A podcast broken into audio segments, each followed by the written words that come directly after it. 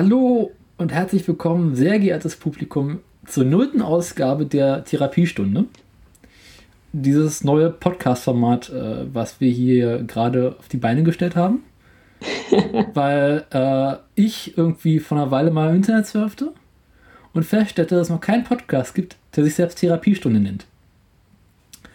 Und da dachte ich mir, gut, hm, wen hast du denn da noch übrig? Mit wem kannst du denn da noch einladen? Wen kannst du denn als weitere Moderationsperson dazuholen? Und dafür nur eine einzige Person ein. Das ist Sophie, meine Schwester. Und äh, guten Abend, Sophie. Guten Abend. Ähm, du bist jetzt quasi so äh, der Auserwählte, hier äh, mitzumoderieren. Was bist, wer bist du überhaupt? Oh Gott, das frage ich mich jeden Morgen vorm Aufstehen oder beim Aufstehen. Dein Blick in den Spiegel verrät es mir in der Regel nicht. Wie du mich angekündigt denn? hast, bin ich in erster Linie deine Schwester und das ist ja eigentlich schon ein 24-Stunden-Job. Das stimmt. Ja, ich bin Sophie. Hallo. ja, äh, was machst du, was bist, wer machst du, was bist du denn überhaupt, so, was, was machst du denn hier? Ja, du, wenn ich mich nicht das wüsste. Ähm, wie gesagt, das frage ich mich eigentlich jeden Tag. Was mache ich hier? Ich arbeite als freie Journalistin in München, gelegentlich auch in Berlin. Ähm, bin zurzeit äh, aus Gründen der Ausbildung in München stationiert und ähm, hoffe, hoffe auf eine baldige Rückkehr in meine Heimatstadt Berlin. Derweil schreibe ich äh, unter anderem für den Münchner Merkur, für den Tagesspiegel, die Jüdische Allgemeine, die Süddeutsche Zeitung und äh, hoffentlich gelegentlich auch mal für den Freitag und für die Taz und äh, betreibe meinen eigenen Blog, den Räumpfeil. Genau. Äh, und was kannst du so? Was kann ich in erster Linie sehr, ähm, sehr elaboriert dämlich quatschen? über, wie schon gesagt, Politik, Kochen, Heimtiererziehung, Schnittblumen, Grundlagen der Fahrradmechanik, Einführung in die Literaturwissenschaft und elektronische Tanzmusik. Das sind meine Spezialgebiete. Und der Ach ja, und Rechtsextremismus. Und der schlechte Humor. Das ist äh, bemerkenswert. In der Tat. Ja, das wäre ja eigentlich auch schon eine sehr gute Überleitung zu unserem ersten Thema. Wir wollten über die äh, Wahlen in Österreich sprechen, dem 17. Bundesland. Als guter Moderator müsstest du eigentlich theoretisch jetzt genau mir diese Frage stellen, damit da quasi so ein gegenseitiges Vorstellen daraus entsteht. Tatsache. Ja. Stimmt, das ist ja die nullte Ausgabe. Ich, ich, ich habe dich gerade so sehr noch im Störfunk gesehen, dass ich dachte, die werte Zuhörerschaft kennt dich aus dem, aus dem Störfunk schon. Ja, man kennt mich daher eigentlich. Es ist ja so mein. Äh, naja, äh, gut, sollte man dich noch nicht kennen, solltest du dich jetzt möglicherweise vorstellen. Genau, weil die Idee ist ja, dass man mit diesem Podcast ein anderes Publikum anspricht als mit dem Störfunk. Das ist so mein erstes Podcast-Projekt gewesen, was ich mache und jetzt immer noch mache. Verdammt, du hast recht. Naja, man kann, man kann man ja zurechtschneiden.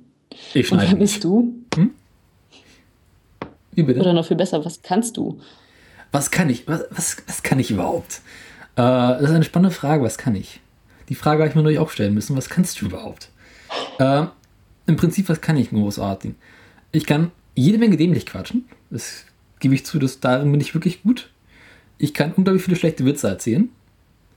Ich kann einigermaßen kochen. Ja. Mhm. Äh, Fahrrad fahren. Also auch Fahrräder ja. wieder ohne Schluss bringen. ja, ohne Stützräder. Ich kann mittlerweile ohne Schwimmflügel schwimmen. Bin ich richtig stolz drauf.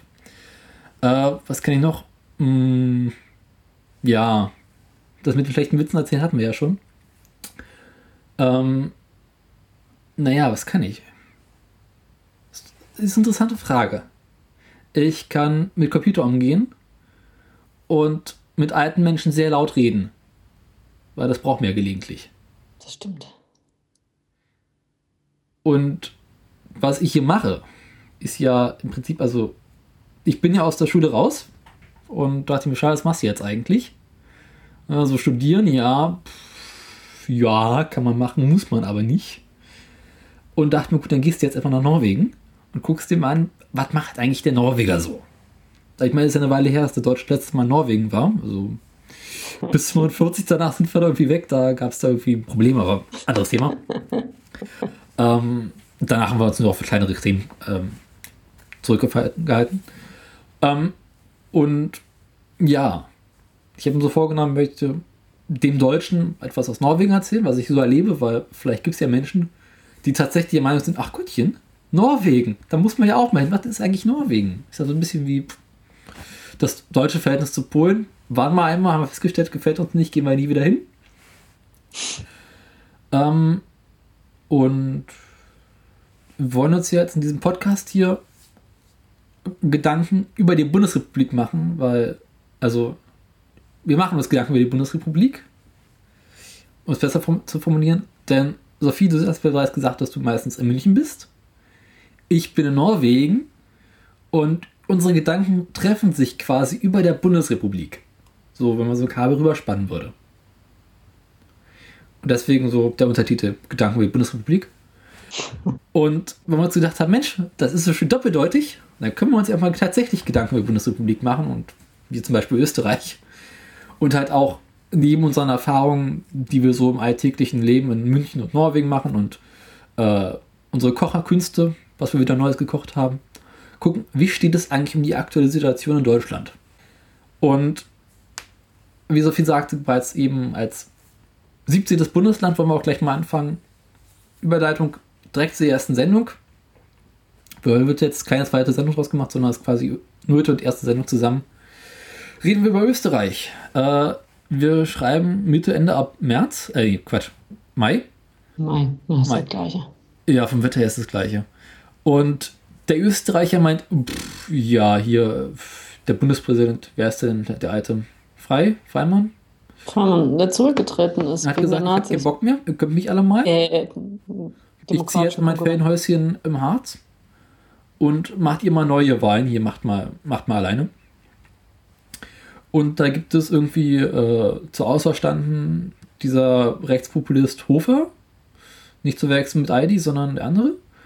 Und der andere, von der, von der Bellen, von der, von der Bellen. Der Grüne, Ex-Grüne. Keine Ahnung. Marketing, Wirtschaftsexperte, ja, ja, ich weiß.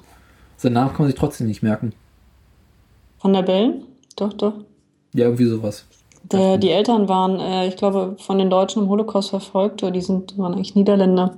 Mhm. Die sind dann nach Tirol geflüchtet und deshalb ist er aus der Österreich gewonnen. Der Ärmste. Also quasi jemand mit Nazi-Vergangenheit. wenn man so will.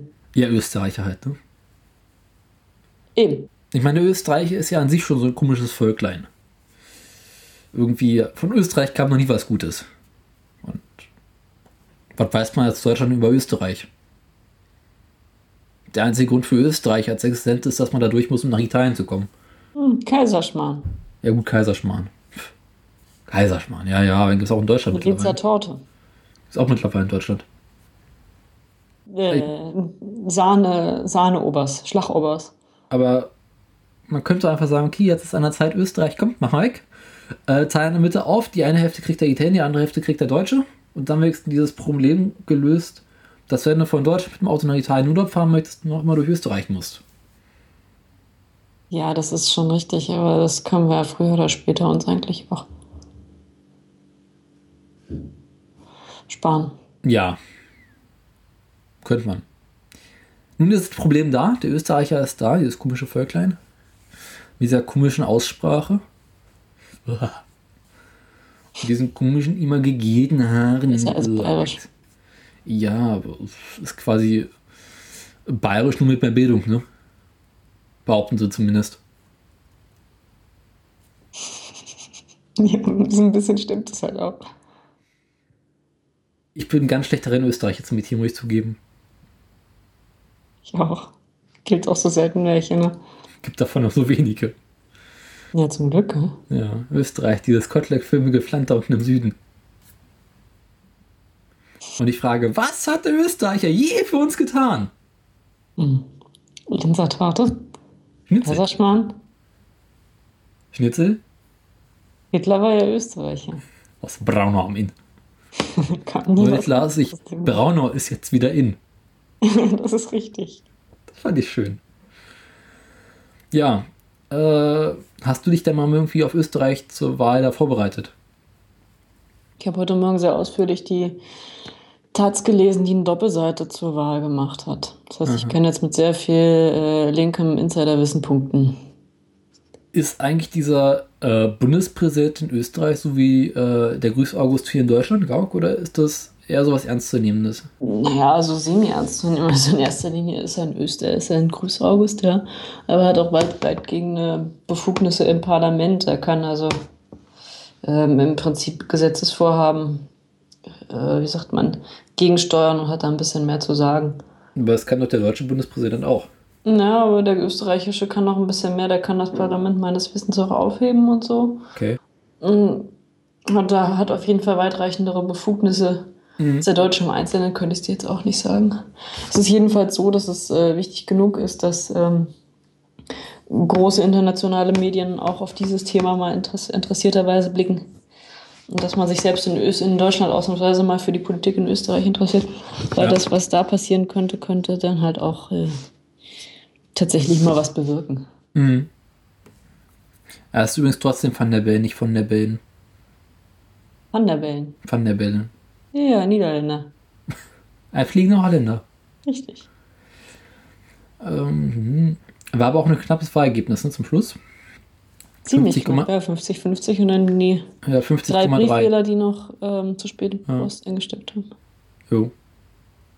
Der 72-jährige Wirtschaftsprozessor. Wirtschaftsprofessor.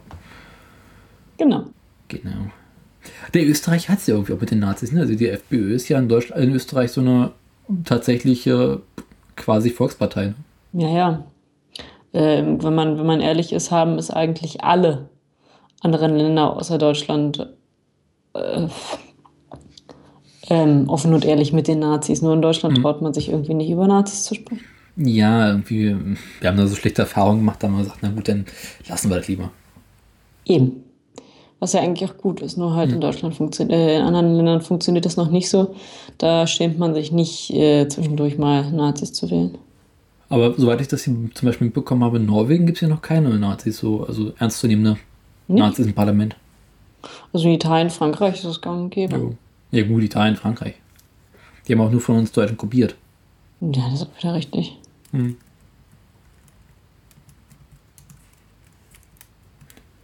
Ja, und sonst? Ja, ich gucke gerade mal, wie es im holländischen Parlament aussieht. Also in Polen sind ja die, die Nazis gerade ganz, ganz fett. Mhm. Rumänien machen auch gerade wieder rechtspopulistische Parteien von sich reden und ähm, wollen sich zur Wahl stellen, aber so richtig äh, anders, mhm. anders als in Deutschland Nein, eigentlich nicht mal anders als in Deutschland. Das ist momentan in jedem Land eine ernstzunehmende Bedrohung. In Deutschland wie halt auch in allen anderen Ländern. Und in anderen Ländern hat man eher damit gerechnet. In Deutschland lernt man gerade damit zu rechnen, hm. dass rechtspopulistische Parteien in die Regierung gewählt werden. Jo. Immer da, wo es den Menschen schlecht geht, finden sie aus irgendeinem Grund die rechten Parteien, die es noch schlechter machen werden. Eben. Ist auch irgendwie auch komisch. Ich habe übrigens herausgefunden, in Norwegen äh, gibt es tatsächlich eine, in Anführungszeichen, rechte Partei. Sie ist sogar aktuell eine Regierung. Sie heißt zwar die Rechte, ist aber eher sowas wie die CDU. Eine sehr konservative Partei. Mhm. Mit Mitte-Rechts-Ausrichtung. Ja. Ihre Parteivorsitzende und gleichzeitige Ministerpräsidentin ist, sieht aus wie Brunhilde. Brunhilde mit ihrem Zirkuszelt. I. Ja. Ich habe die ja neulich mal äh, quasi so auf ein paar Meter live gesehen. Und ähm, ja. Ach so, okay. Das ist wirklich mit so? Hm? Und wie war sie so? Kann ich dir nicht sagen. Voluminös. ich kann dir eins sagen, auf dem Foto, ihrem Wikipedia-Eintrag, äh, wurde sehr viel gefotoshoppt. Erna soll. Ja, gut, das ist leider häufig der Fall, nicht wahr? Hm? Das ist ja nun häufig der Fall. Hm, das stimmt auch wieder. Auf dem Foto zu ihrer Partei sieht es auf jeden Fall anders aus. Da sieht sie mehr so aus, wie sie jetzt aussieht. Ganz schön runtergerockt. Nee, aber interessant zu wissen, dass es in Norwegen eine rechte Partei gibt, die aber nicht wirklich ernst zu nehmen ist. Als rechte Partei. Nicht ernst zu nehmen, das wundert mich aber. Nee, also es ist halt nicht wirklich rechts. Ist halt Nennt sich zwar rechte Partei, ist aber eher so eine CDU-Partei. Ein bisschen rechts von der Mitte. Und sonst. Es gibt eine kommunistische Partei in Norwegen. Die Norges Kommunistic Party. Immerhin. Es gibt natürlich auch eine Rentnerpartei. Eine christliche Sammlungspartei. Ist ja wie bei uns die Tierschutzpartei. Ja. Und natürlich eine Küstenpartei. Die Roten. Auch schön. Süß. Die Arbeiterpartei. Die Fortschrittspartei. Und noch so einen großen Haufen anderer. Milieupartei Die Grüne. Grüne. Umweltpartei Die Grünen. Ach, Dinge gibt's. Ja, ja. Oh, schau mal, sie haben einen aus 169 mit äh, Sitzen im Parlament. Im Ganzen. Nein. Musst du auch erstmal schaffen. Interessant wäre ja, ob diese komischen rechten Parteien sich tatsächlich nicht nur auf Bundesebene, sondern auch in den traditionell eher fortschrittlich wählenden äh, Regionen durchsetzen werden. Also zum Beispiel ist ähm, die AfD in Berlin keine große Chance hat, so wie die Linke in Bayern keine große Chance hat. Mhm. Warum? In Bayern gibt es die CSU. Warum nicht in Berlin? Da haben wir Das ist schon eine die interessante SPD gehabt. Frage. In Berlin gibt es eigentlich nichts so richtig. Es gibt Ja. eine vor sich hin dümpelnde SPD, die kaum von der vor sich hin dümpelnden CDU zu unterscheiden gibt. Es gibt, äh, ist. Es gibt eine vor sich hin dümpelnde oppositionsgrüne Partei, die in ein paar Bezirken um Wähler bucht. Buhlt. Es gibt eine sich gegenseitig zerfleischende Oppositionslinkspartei, die en- ebenso wenig zu sagen hat. Und äh, eigentlich ist es ein ewiges vor sich hingedümpel. Man Ja. darf in Berlin, im Bundesland Berlin, eigentlich nur dem gesunden Menschenverstand der Bewohner danken, dass sie noch keine rechtspopulistische Partei gewählt haben. Ja. Denn die, die Voraussetzungen dafür sind in dem Land auf jeden Fall da. Jo. Aber Berlin ist einfach eher so ein. Es kann eh nur schlimmer werden, sagen sie sich. Und Ja. Navi ist schon seit vielen, vielen Jahren, da brauchen wir also nichts Neues. Ja, also äh, Stillstand ist auch eine Form von Politik. Ja. Zumindest ist in diesem ist dadurch noch nicht wirklich was schiefgegangen. Das stimmt. So manches ist halt dann gar nicht passiert, aber Ich meine, solange keine die Post ist besser als schlechte Post. in genug Untersuchungsausschüssen sich beschäftigen kann, ist Ruhe. Öfter mal zusammensitzen. Ja. Ich meine, es gibt ja mittlerweile zu fast allem einen Untersuchungsausschuss, wo jeder mittlerweile drin sitzt. Und da ist einmal die ganze Opposition drin vertreten. Und wenn man sich mal spaßhalber so äh, Reden im Berliner Abgeordnetenhaus anguckt und äh, auch die, Diskussionen, Debatten, denkt man sich immer so, pff, ja, kommt da jetzt noch was oder nicht? Mhm. Ja, nee, da kommt nicht mehr viel. Nö. Aber ich meine, das, das ist ja auch eine Sicherheit, eine gewisse Sicherheit, Ja. die man uns gibt. Ich meine, eigentlich hat uns Wovo doch gezeigt, so Berlin braucht gar keinen Bürgermeister. Das geht auch ohne. Kostet nur Eben. Geld. Oder? Ja, naja, sicher, klar, kostet nur Geld. Jo. Und Geld ist das Einzige, was wir nicht haben. Reicht doch.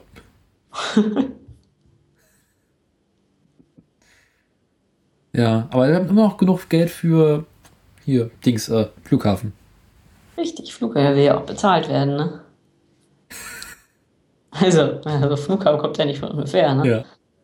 Irgendwo muss das Geld ja herkommen, ne? Irgendwo muss es ja auch hin. Der Flughafen hat gerade noch mal um eine ganze Milliarde äh, Kredit beantragt, ne? Ja, Habe ich neulich erst wieder gehört, fand ich lustig. naja, klar. Ja, kommt vor. Muss ja irgendwie laufen. Ich glaube, die machen den Flughafen nicht mehr auf. Ich glaube, ehe der WR auf hat, hat der Flughafen Parchim auf. Flughafen Parchim? Es gibt einen Flughafen. Flughafen Parchim, hast du nicht gehört? Äh, Sportflughafen oder sowas? Nee, nee, der hat vor nicht allzu langer Zeit ein ähm, chinesischer Großinvestor, Herr, ich glaube, wann hieß er? Nicht lachen. Hat der es eigentlich? Nee, der Jetzt. hat den, äh, natürlich so nicht. Der hat äh, im Parchim diesen eh- ehemaliges Flughafengelände gekauft und plant da einen Großflughafen zu machen. Was der machen will, ist Billigflüge speziell für Chinesen anbieten. Äh, also Leute aus dem asiatischen Raum, speziell für Chinesen, die jetzt noch fliegen dürfen, ähm, die natürlich nach Europa kommen wollen, die auch nach Deutschland kommen wollen. Und das Argument ist, für die ist im Prinzip so eine Fahrt von Parchim nach Berlin mit der Bahn, das ist für die keine Entfernung, weil mhm. die aus China ganz andere Distanzen im Landesinneren zu fahren gewöhnt sind. Deshalb ist das für die nicht abschreckend, äh, weiß ich nicht, am Flughafen Parchim zu landen. Da stellt sich meine Frage. Ja. Wozu liegt eigentlich Parchim? Bitte? Wozu liegt eigentlich Parchim? Am Brandenburg. Echt? Ja. Und wo da? Ich meine, Brandenburg ist ja auch nicht gerade klein. Weißt du so ungefähr? Na, eher weiter unten. Sekunde, ich guck das jetzt mal nach. Ja, guck das mal nach. Na, genau, warum erzähle ich das? Da gibt es einen Film drüber. Einen Dokumentarfilm. Wir haben gerade zwei Schauspieler einen Dokumentarfilm über diesen Investor gemacht. Der heißt Flughafen Parchim International. Vor zwei Wochen, glaube ich, angelaufen. Ah, du bist lustig. Wieso? Was sagtest du im Süden von Brandenburg? Nee, im Norden gibt es ja nur noch Nordsee, äh, Ostsee. Äh, liegt nicht mal in Brandenburg, der liegt in MacPom. Ist das schon MacPom? Ist ein Ding. Ist, äh, Süd, Südöst, südwestliches MacPom. In der Nähe von äh, Ludwigslust und Neustadt-Kleve. Das ist, äh, weißt du, wo der Müritzsee ist? Ja. So ungefähr. Jetzt äh, stell dir vor, Müritzsee, nimmst du, was weiß ich, irgendwie Fahrrad und fährst mal so, naja, sind morgen es sein, 30, 40, 50 Kilometer Richtung Westen. Und dann bist du in Parchim. Tatsache. Ja, also ganz wohl. Ich war da jetzt auch noch nicht, also. Ja, ich habe davon auch nur gehört. Lachen, Parchim kam mir irgendwie bekannt vor, weil wenn man gelegentlich da irgendwie in der Ecke mit dem Auto unterwegs ist, weil man irgendwie ans Wasser möchte, dann sieht man da gelegentlich so schön Parchim, denkt sich immer Parchim, was für ein bescheuerter Name. Ja, eben. Also ich kenne die Autobahnausfahrt. Mhm. Das ist äh, unten. Was du unten meinst, ist Potsdam. Nee. Ja, weiß ich nicht, Danny. Also wenn ich mir Brandenburg vorstelle, dann ist das für mich immer eher im Süden. Ja. Weil im Norden kommt ja im Prinzip nur noch Wasser. Stimmt ja auch im Prinzip. Also ich freue mich immer tierisch über diese wunderbaren Deutschlandkarten. Deutschland aus Berliner Sicht. Ja. Deutschland aus Münchner Sicht. Und ich denke mir immer, scheiße, ist traurig, aber es trifft zu. Ich sah neulich eine wunderschöne Karte. Ähm, die Welt aus schwedischer Sicht war das, glaube ich. Aha. Die war sehr schön. Die Welt, und zwar, schickst du mir die mal? Das ich muss die mal raussuchen. Äh, die Welt aus schwedischer Sicht, wie ist das denn? Äh, ich wollte darüber ja immer mal einen Blogbeitrag schreiben, aber es scheiterte, scheiterte dann an den äh, an der Bebilderung? Nee, weil ich habe doch vor einer ganzen, ganzen Weile mal mh, hm, einen Artikel über die Norweger geschrieben und war dabei auf der Suche nach norwegischen Vorurteilen. Und als ich das raussuchte, ja. diese norwegische Vorurteile, stand, fand ich eine Karte, die Welt aus schwedischer Sicht oder sowas hieß das.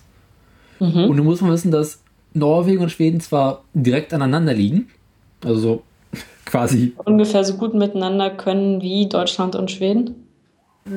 Ja, jein. Also, ich meine, die sind ja quasi von ganz unten bis nach ganz oben aneinander gequetscht. Also es ist ja nicht so wie in Deutschland, wo du überall mal ein Stück Ausland hast, sondern Norwegen, Schweden ist einfach alles zusammen. Ja. Aber die haben halt irgendwie in den letzten paar hunderttausend irgendwie Jahren äh, mehrmals gegeneinander Krieg geführt, also so richtig oft.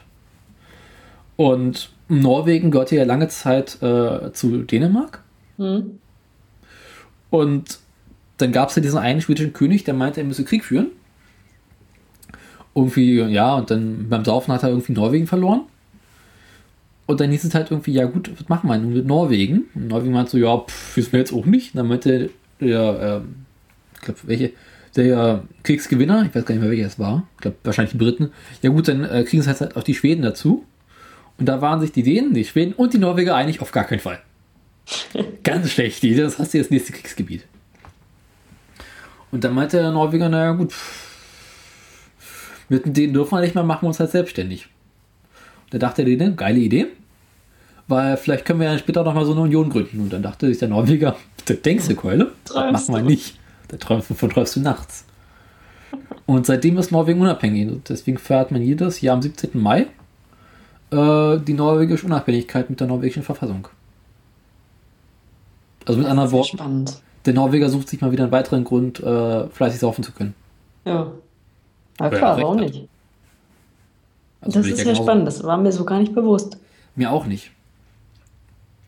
Aber die Schweden ärgern sich jedes Jahr, wenn sie das, äh, sie sehen, wie die Norweger saufen und denken sich, scheiße, ich will auch. äh, nee.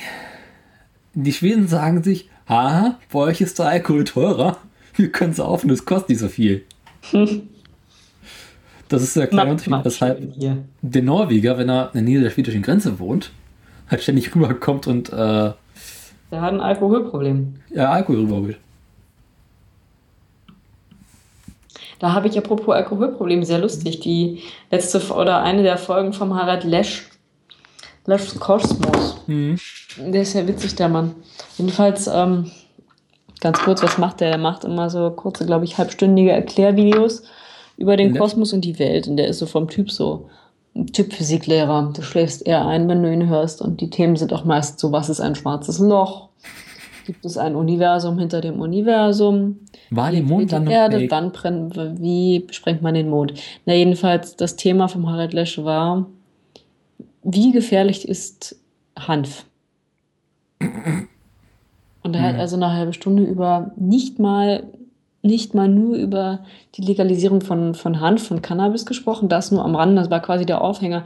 Er hat im Prinzip einen Diskurs über die Konsum- und Suchtkultur der Welt gemacht und erklärt, wie es zustande kam, dass Alkohol weiterhin erlaubt ist. Und ich meine, es gab ja auch Prohibition, Alkohol war nicht immer erlaubt.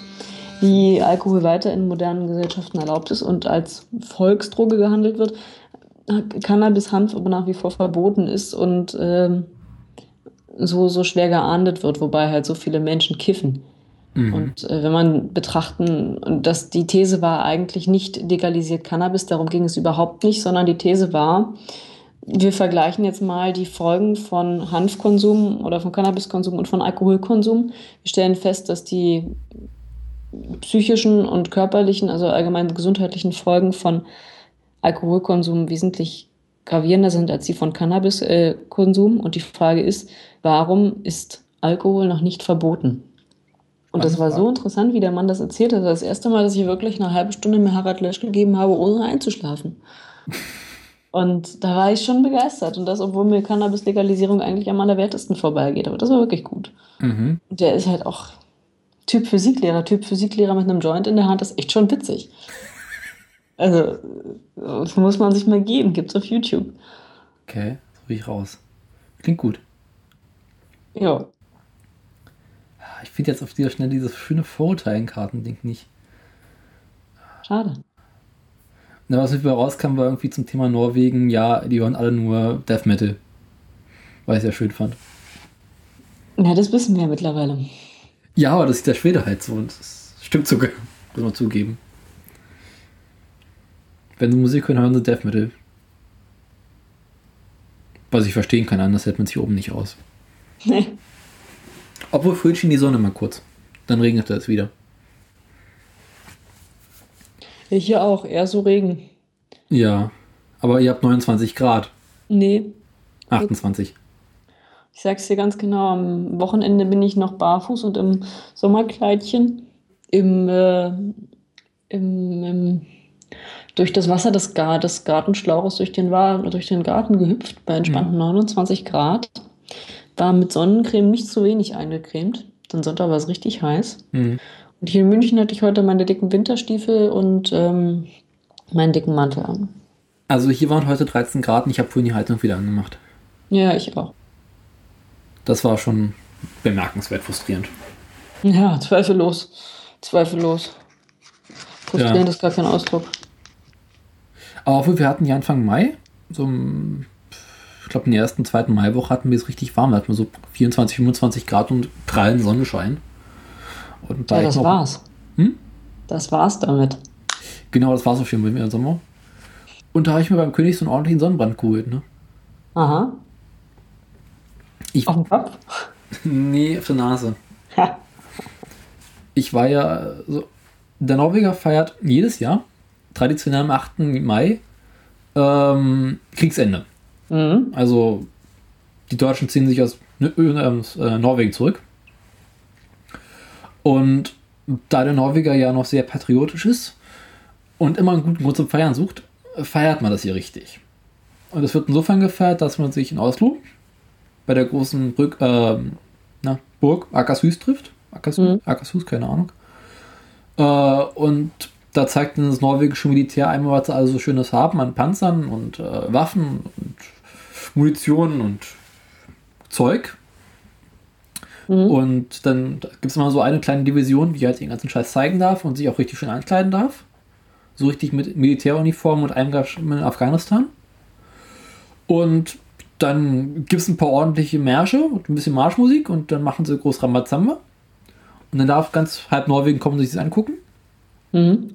Und dann gibt es noch ein bisschen was Geschichtliches. So irgendwie kann man da überall in norwegisch, äh, in Osloer Museen kostenlos reinkommen und sich ja, zum Thema Zweiter Weltkrieg in Norwegen informieren.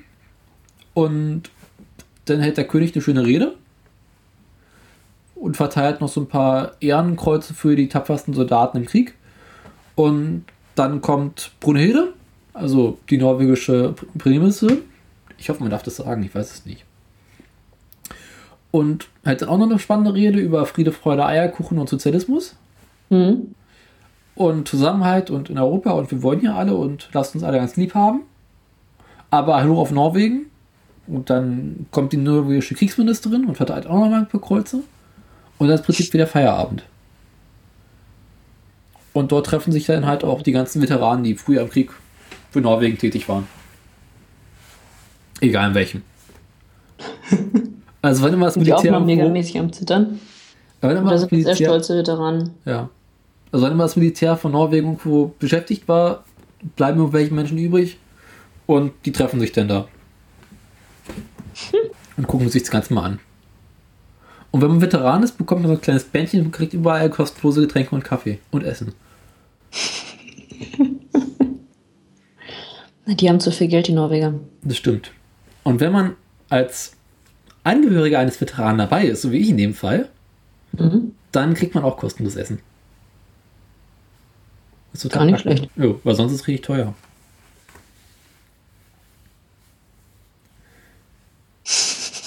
Naja, irgendwie war das in Norwegen im Zweiten Weltkrieg so, dass es irgendwie die eine Hälfte gab, die meinte, okay, Deutschland und Norwegen, geile Idee. Wir helfen den Deutschen, wir machen hier zusammen äh, Rambazamba. Und dann gab es wiederum die andere Hälfte, die gesagt hat, Deutschland und Norwegen auf gar keinen Fall. Wir haben davon schon genug, braucht man nicht. Und haben da kräftig gegen gekämpft. Und dann kam durch den norwegische Winter und dann war es viel zu kalt. Konnte ja keiner ahnen. Konnte ja keiner ahnen, dass man hier Winterreifen braucht. Jo, ja, wie in Russland damals.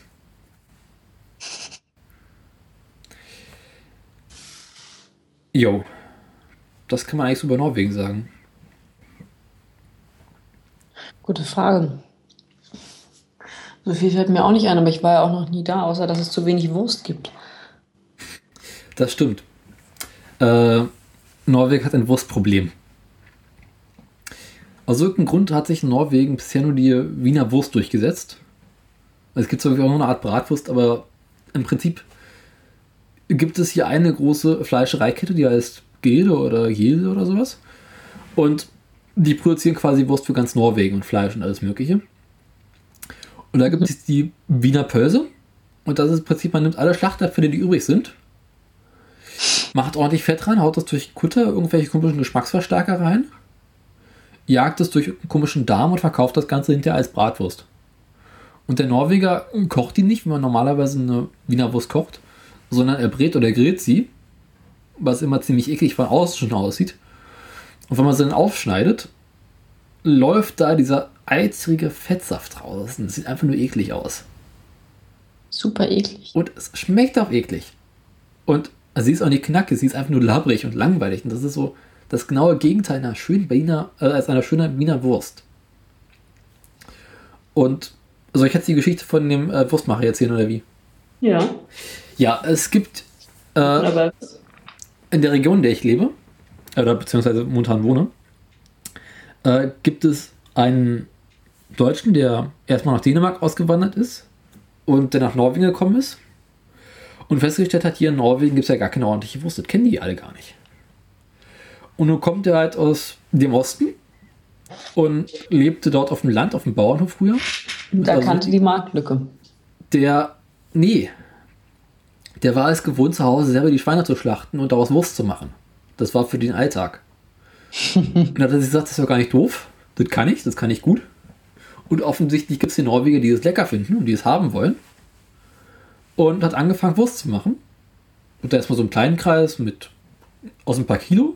Mhm. Und hat dann angefangen, die zu Hause zu verkaufen und auf Märkten zu verkaufen. Und dann kam es halt irgendwie so, dass es sich umgesprochen hat und plötzlich immer mehr Norweger was von dieser Wurst abhaben wollten. und es mittlerweile so ist, dass er im Winter alle zwei Wochen Wurst machen muss, im Sommer mindestens einmal die Woche, eher zweimal die Woche und dann halt immer gleich ein ganzes Schwein kauft, das bereits zerteilt hat und daraus im Prinzip immer nur Thüringer Bratwurst macht. Mal auch eine Kräuterbratwurst, aber im Prinzip ist es immer die gleiche Bratwurst, die andere Gewürze bekommt. Und die verkauft sich in der Gegend so gut, dass mittlerweile sogar die zwei größten Supermärkte der Gegend äh, bei ihm bestellen. Mhm. Und das einzige Problem, was er in Norwegen momentan hat, ist, um nicht nach ganz Norwegen zu expandieren, ist halt, dass er nicht die Möglichkeiten dafür hat. Also wenn er die größten Produktionsstätten hier hätte, könnte er wunderpro ohne Probleme ganz Norwegen mit Wurst beliefern. Ja, gut, aber hätte er denn genug Abnehmer dafür? Ja. Dazu muss man wissen, der Norweger isst gerne und gut und weiß gutes Essen zu schätzen, ist aber viel zu faul, es selber zuzubereiten. das heißt, wenn du ein Restaurant mit einer guten Küche hast, dann hast du ja eine Goldgrube. Auch als Bäcker hast du ja eine Goldgrube. Also sobald du irgendwas mit Essen machst, in Norwegen. Gehen viel essen die Norweger? Äh, nee, ja, nee, also wenn sie es echt leisten können, schon dann. Aber sie sind bereit, für gutes Essen viel Geld auszugeben. Für fertiges Essen? Ja, für fertiges Essen. Ich verstehe. Ja. Es gibt also relativ wenige Norweger, die gerne selber zu Hause kochen wollen. Ja gut, das ist die Frage, gibt es das in Deutschland? Also Ja. gibt es viele Deutsche, die gerne zu Hause kochen, das ist dann noch gut. Und ich meine aber etwas, was über Dr. Oetker hinausgeht. Ich glaube, in Deutschland ist der Anteil Menschen, die kochen, größer als in Norwegen. Ja? Oder beziehungsweise aufwendiger kochen. Kann man das, äh, weiß ich nicht, kann man das statistisch so sagen? Müsste man mal stößt. Da wäre ich, wär ich, wär ich vorsichtig. Also, äh, kenne zwar viele Leute, die sich mit, mit Nahrung auseinandersetzen und so von wegen Veganismus und Bio und Paleo und weiß der Geier, die aber trotzdem, wenn ich es mir angucke, echt äh, viel auswärts essen. Ja. Also so, dass ich mir denke, ich meine, klar, wenn du in der Kantine bist, fünf Tage die Woche in der Kantine essen, da kochst du abends nicht mehr groß. Nee. Aber man merkt es halt und zum Beispiel daran, dass hier in Norwegen der äh, Supermarkt ganz anders aufgebaut ist als in Deutschland. Also das Angebot in Deutschland im deutschen Supermarkt ist wesentlich größer als im norwegischen. Also gibt es in norwegischen Supermärkten mehr Fertigessen oder wie? Äh, auch, aber insgesamt ist das Angebot kleiner. Nur jetzt in deiner Region oder allgemein? Äh, bisher sind alle Supermärkte, die ich über den Weg gelaufen bin, äh, ähnlich. Und was man auch von norwegischen Einheimischen hört, ist, dass es im Großen und Ganzen, abgesehen auch von Oslo, wo die Supermärkte größer und besser sortiert sind, überall dasselbe ist. Es gibt unglaublich viele kleine Supermärkte, die viele Sachen haben, aber wenn man mal irgendwas Besonderes haben möchte, hat man schon ein Problem. Weshalb auch viele Norweger nach Schweden rüberfahren, weil dort die Supermärkte zum einen wesentlich preiswerter sind und ein wesentlich größeres Angebot haben, was auch wiederum damit zusammenhängt, dass Schweden im Gegensatz zu Norwegen in der Europäischen Union ist und Produkte aus anderen No- Ländern einkaufen kann. Und günstig importieren kann, Stichwort äh, Freihandelsabkommen Ja. und so, was wir in Europa in dem Sinne schon haben. Also Norwegen, also in Schweden ist es halt so, dass es auch unglaublich viele deutsche Produkte zu kaufen gibt. Und auch dänische Produkte und italienische Produkte und französische Produkte und so weiter. Im Vermisst du die? Hm? Vermisst du die deutschen Produkte? Ähm, also gewissermaßen. Was natürlich hier auf jeden Fall fehlt, ist ein gutes deutsches Brot. Hm. Das merkt man natürlich als erstes. Äh, was man vermisst, ist die große Obst- und Gemüseauswahl, Ja. die man aus Deutschland gewohnt ist. Äh, die Fleischauswahl. Das merkt man ganz stark. Käse. Wenn ich hier in den norwegischen Supermarkt gehe, kann ich wählen zwischen einem Gouda, den ganzen norwegischen Käsesorten, äh, die so ein bisschen braun sind, also karamellisiert sind. Dann gibt es gelegentlich einen relativ faden, hellen Cheddar. Manchmal einen Edamer oder sowas. Relativ viel, ähm, na, wie heißt denn das Zeug? Äh, Karamellkäse. Ja, die, diese Standardkäse. Also, Naja, Euro, Euro-Käse. genau, diese nicht besonderen Käse. Mhm. Mal ein Brie. Aber so wie in Deutschland, wo es irgendwie drei verschiedene Sorten Gouda und alten Gouda und jungen Gouda gibt. Und noch einen Stinkekäse und einen weichen Käse und fünf verschiedene Sorten Camembert. Und noch irgendwelche Ziegenkäse. Das gibt's hier halt alles nicht. Ja, Für einen guten Ziegenkäse muss man hier wirklich weit gehen. Obwohl es in Norwegen durchaus Ziegen gibt. kostet aber alles auch Geld, ne? Ja, Käse ist hier nicht gerade preiswert. Also alles ist, Norwegen ist alles nicht gerade preiswert im Markt. Muss man ganz klar sagen. Und auch was Gemüse angeht, ist es halt in Deutschland ist man es gewöhnt, eine riesengroße Abteilung mit Obst und Gemüse zu haben. Das ist Mhm. Norwegen anders. Es gibt äh, ein paar verschiedene Sorten Gemüse, irgendwie mit Glück mal eine Aubergine und eine, Pa- und eine Zucchini. Meistens bekommt man entweder oder, gelegentlich beides, manchmal auch gar nichts. Äh, Paprika gibt es relativ viel. Tomaten, Mohrrüben, alle Arten von Kohl. Das können sie ganz gut. Porree ist sehr stark vertreten. Aber so wie man es in Deutschland gewöhnt ist, riesengroße Gemüsepfannen machen zu können mit allerhand exotischen Gemüsen, gibt es hier halt nicht. Auch so eine große Auswahl an Obst gibt es hier nicht. Es gibt Äpfel, Birnen, Bananen, manchmal Mango und auch so ein paar andere Sachen, die es halt mal gibt, aber erwarte hier nicht so schnell vielleicht eine Kiwi zu finden. Oder mal eine Papaya. Das ist ja fast wie in Bayern. Ähnlich, ja. Auf der anderen Seite ist das natürlich auch äh, aus, aus, Umwelt, aus umweltschützerischen, schützerischen, öko- ökologischen Gründen viel besser. Du überlegst, dass Norwegen nicht aus allen Herren Ländern was importiert, sondern offensichtlich das importiert, was in der Nähe vorhanden ist oder was man selber anbauen kann, gar nicht importieren muss. Aber sie könnten es direkt aus Schweden rüber importieren, theoretisch. Also ich glaube, Ja, Norwegen. aber in Schweden werden auch keine Kiwis angebaut. Ja, sie können von dort jedenfalls einkaufen. Also Schweden kauft halt auch vieles aus Europa ein. Naja, Und umweltschutztechnisch gesehen macht jetzt keinen großen Unterschied, ob du jetzt äh, Zeug aus Griechenland nach Schweden oder nach Norwegen importierst. das ist richtig, aber die Zölle, die du dann zahlen Ja. musst, das sind ja enorm. Du kannst es auch gleich aus dem Land importieren, in dem, aus dem es herkommt. Ja. Also macht es keinen Unterschied, ob du die äh, griechische Frucht über Schweden, aus Schweden kaufst oder aus Griechenland. Nee, klar. Aber zum Beispiel Spargel ist hier relativ stark vertreten. Also man in Norweger isst gerne Spargel, vor allem den grünen Spargel. Weiße Spargel gibt es diese relativ wenig, manchmal auf dem Markt. Und es soll wohl auch einen großen Unterschied geben zwischen Supermarkt und Markt, also draußen Markt, was die Qualität von Gemüse und Obst angehen soll. Ja, naja, klar. Ich konnte es bisher noch nicht ausprobieren, weil ich bisher noch keinen Markt gefunden habe. Das hat, also die, diese Überlegung hatte ich auch häufig. Du hast ja immer das Gefühl, wenn du auf den Markt gehst irgendwo, dann äh, sind deine Produkte grundsätzlich besser als die im Supermarkt industriell gefertigten, aus dem Großmarkt gekauften. Aber um ehrlich zu sein, habe ich da meine Zweifel, weil wenn du auf den Türkenmarkt gehst, ist es zwar auch immer eine schöne Auswahl und spricht dich irgendwie mehr an, aber von der Qualität her ist es mit dem, was du im Supermarkt kaufst, gleich auf, außer dass Ja. die Auswahl vielleicht ein bisschen größer ist. Das ist auch nicht Bio, was du im Türkenmarkt kaufst. Das stimmt. Das heißt, wenn du wirklich ein, ein Produkt haben willst, das deinen ethischen und gesundheitlichen Anforderungen genügt, das biologisch angebaut wird, wurde, aus der Region kommt, wo kein Kinderblut dran klebt, dann müsstest du dir schon einen Biomarkt suchen. Hm. Aber das kann Übrigens wieder der typische leisten. Wochenmarkt auch nicht. Wenn es ist ganz selten, dass wirklich an Bauern aus der Umgebung über einen typischen Wochenmarkt noch Sachen verkaufen. Bauern verkaufen in der Regel auch eher in große Industrie. Ja. Wie ist das eigentlich in äh, München mit Supermärkten und Produkten? Ach, es ist ein Trauerspiel. Also wir haben ein, zwei Mal die Woche tatsächlich einen Markt vom Rewe. Mhm. Der ist immer dann, wenn ich da mit dem Fahrrad vorbeifahre und blockiert mit seinen Scheißständen den Fahrradweg. Sehr gut sortiert ist er nicht. Sie, hatten, sie haben einen Hähnchenstand, der riecht immer ganz gut, und einen Blumenstand. Ein Gemüsestand auch, aber der ist nicht besser sortiert als der Rewe. Mhm. Und auch nicht besser sortiert als der Penny. Das heißt, es ist eigentlich ist ein bisschen wie im Osten. Du gehst in den Laden, kaufst das, was da ist. Okay. Was also die Auswahl ist eher bescheidener als in Berlin, muss ich sagen. Aber die Supermärkte sind auch kleiner, aber es kommt auch darauf an, wenn du in die Stadt gehst.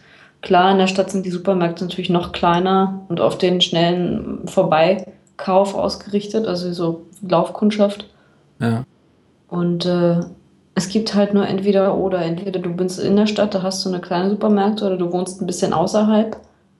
Mhm. Da hast du entweder diese großen Konsumhöfe, die sind aber meist so gelegen, also die großen, großen Reals und so, die sind meist so gelegen, dass du nur mit dem Auto hinkommst. Ja. Und der Laden an der Ecke ist dann halt eher so semi. Ja, weil die auf dem Land kauft man eh ganz anders ein. Also der typische Landbewohner hat halt ein Auto und geht einmal die Woche einen Großeinkauf machen und dann war es das wieder. Während man das ja. in der Stadt gewöhnt ist, zwei, dreimal die Woche kleine Einkäufe zu machen. Ja, also für kleine Einkäufe sind die kleinen Supermärkte okay. Aber es ist nicht so, dass die kleinen Supermärkte wie bei uns zum Beispiel der, weiß nicht, Kaisers Warschauer Straße ein riesiges Angebot haben. Mhm. Also dass Supermärkte mit großem Angebot auch fußläufig zu erreichen ja. sind, ist eher selten. Na, ich bin es zum Beispiel aus Berlin, dass man es gewöhnt, wenn man kochen möchte, zum Beispiel eine Gemüsepfanne, mhm. dann ist nicht das Problem, man bekommt die Sachen, nicht die Sachen, die man haben möchte, sondern das Problem ist eher, man hat so eine große Auswahl, dass man gar nicht weiß, was man alles reinmachen möchte und ja. hinterher ist die Pfanne zu klein. Ja, am Ende kauft man immer das Gleiche. Ja, na, das sowieso, aber das Angebot halt größer. Ja. Wo man zwischen vier also verschiedenen Tomatensorten äh, ausscheiden kann. Das registriere ich leider nicht so in den Supermärkten hier, dass nee. das Angebot überhaupt variabel ist. Klar, ist irgendwie schön. Wie gesagt, wie im Osten, du gehst hin und weißt, was da ist. Oder eben, wann es nicht mehr da ist. Mhm. Aber du weißt, was mal da war.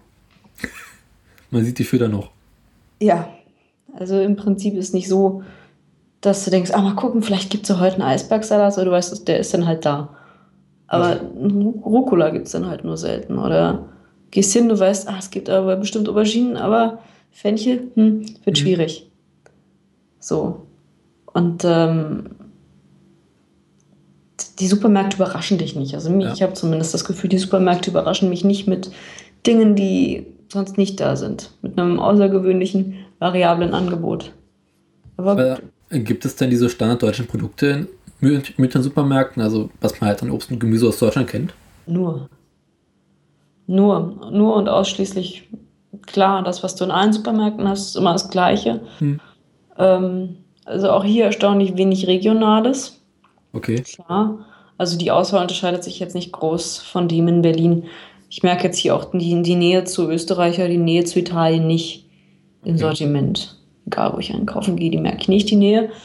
Klar, gibt ein paar Sachen, die gibt es irgendwie nur in Berlin, aber ähm, was mir zum Beispiel aufgefallen ist, die haben ja hier noch diese, diese Fleischerei Vinzenz Mohr. Okay. Und die ist unfassbar schlecht sortiert. Also ist es ein, separat, ein separater Fleischerladen oder ist das irgendwie. Ja, der Vinzenz Mohr ist an sich eine Kette. Das ist so ein bisschen wie DM, nur für Fleisch. Okay. Ist auch ein bisschen teurer. Ähm, sind eigene Läden, die sind oft sind die mit der Hofpfisterei zusammen. Das ist auch eine eigenständige ähm, Bäckereikette. Die, die tun sich zusammen und teilen sich quasi einen Laden. Manchmal sind sie auch allein, weil sie sind eher klein, diese Läden. Ja. Wie gesagt, es ist eine kleine Kette, aber hat überall ihre Filialen. Und dieser Vinzenz Mo verkauft einfach nur Fleisch. Und noch so ein bisschen eingelegtes, weiß ich nicht, Fleisch aus der Dose und Senf mhm. und äh, Rotkohl und sowas. Hauptsächlich aber diese Fleischtheke. Ja so ein bisschen Aufschnitt und halt Fleisch. Und äh, immer wenn ich da hingehe, das ist unabhängig davon, ob ich da frühst oder spät hingehe, das ist immer eine richtig deprimierende Auswahl. Das Fleisch ist irgendwie immer so ein bisschen abgegrabbelt, ja. irgendwie immer so ein bisschen dunkel, habe ich das Gefühl. Es ist auch kein Biofleisch. Das kommt vielleicht aus der Region des Fleisches, aber es ist trotzdem zugespritzt bis zum geht nicht mhm. mehr. Und ehrlich gesagt, wenn ich mir dann angucke, wo, ich, wo wenn ich hier die Wahl habe, gehe ich zum Rewe da gibt es einfach gar keins mehr um die Zeit. Da gehe ich zum Penny, da gibt es noch das aufgespritzte Hühnchen. Ja.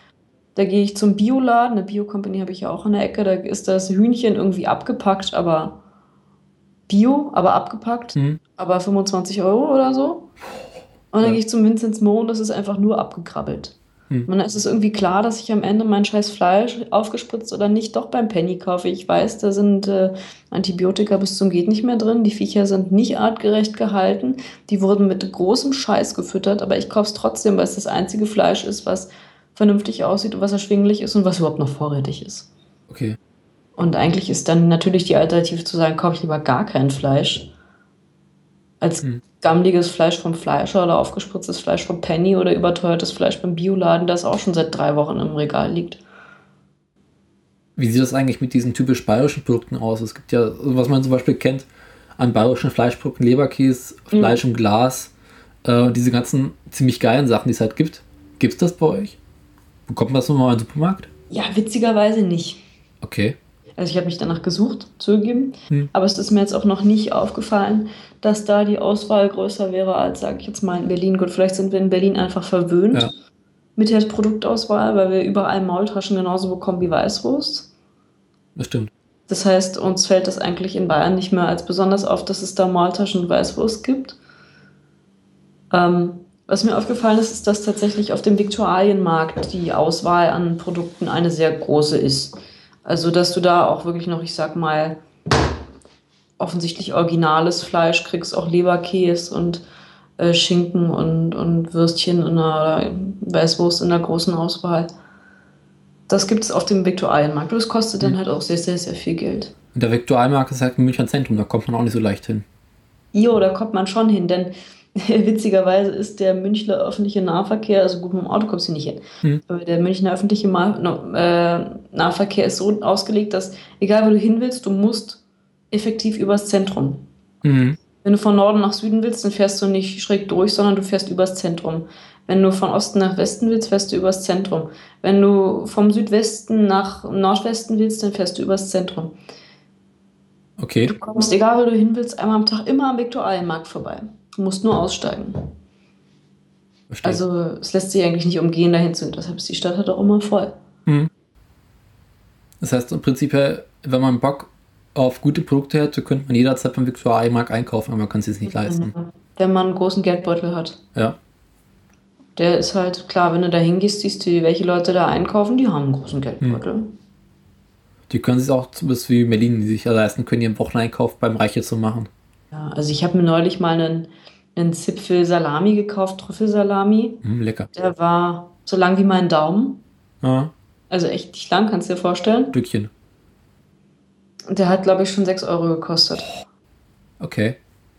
Gut, was ist normal? Weil wenn halt dann beim Aldi so ein ganz lange Salami 2 Euro oder 3 Euro kostet und dann zahlst du für ein Zipfelchen 6 Euro, aber ich muss dir ja sagen, jede Scheibe, die ich mir davon abschneide, genieße ich. Die teile ich Okay. mal ein.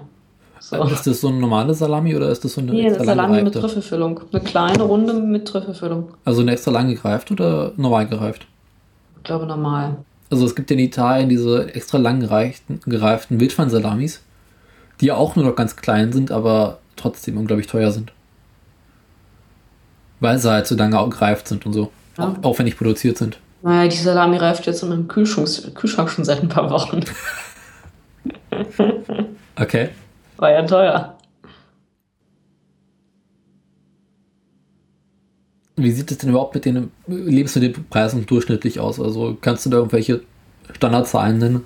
Was kostet, was weiß ich, Paket Mehl? Äh, ach, witzig. Genauso viel wie in Berlin. Mhm. Weiß ich nicht, 50 Cent? Okay. Also, ja, München ist teuer.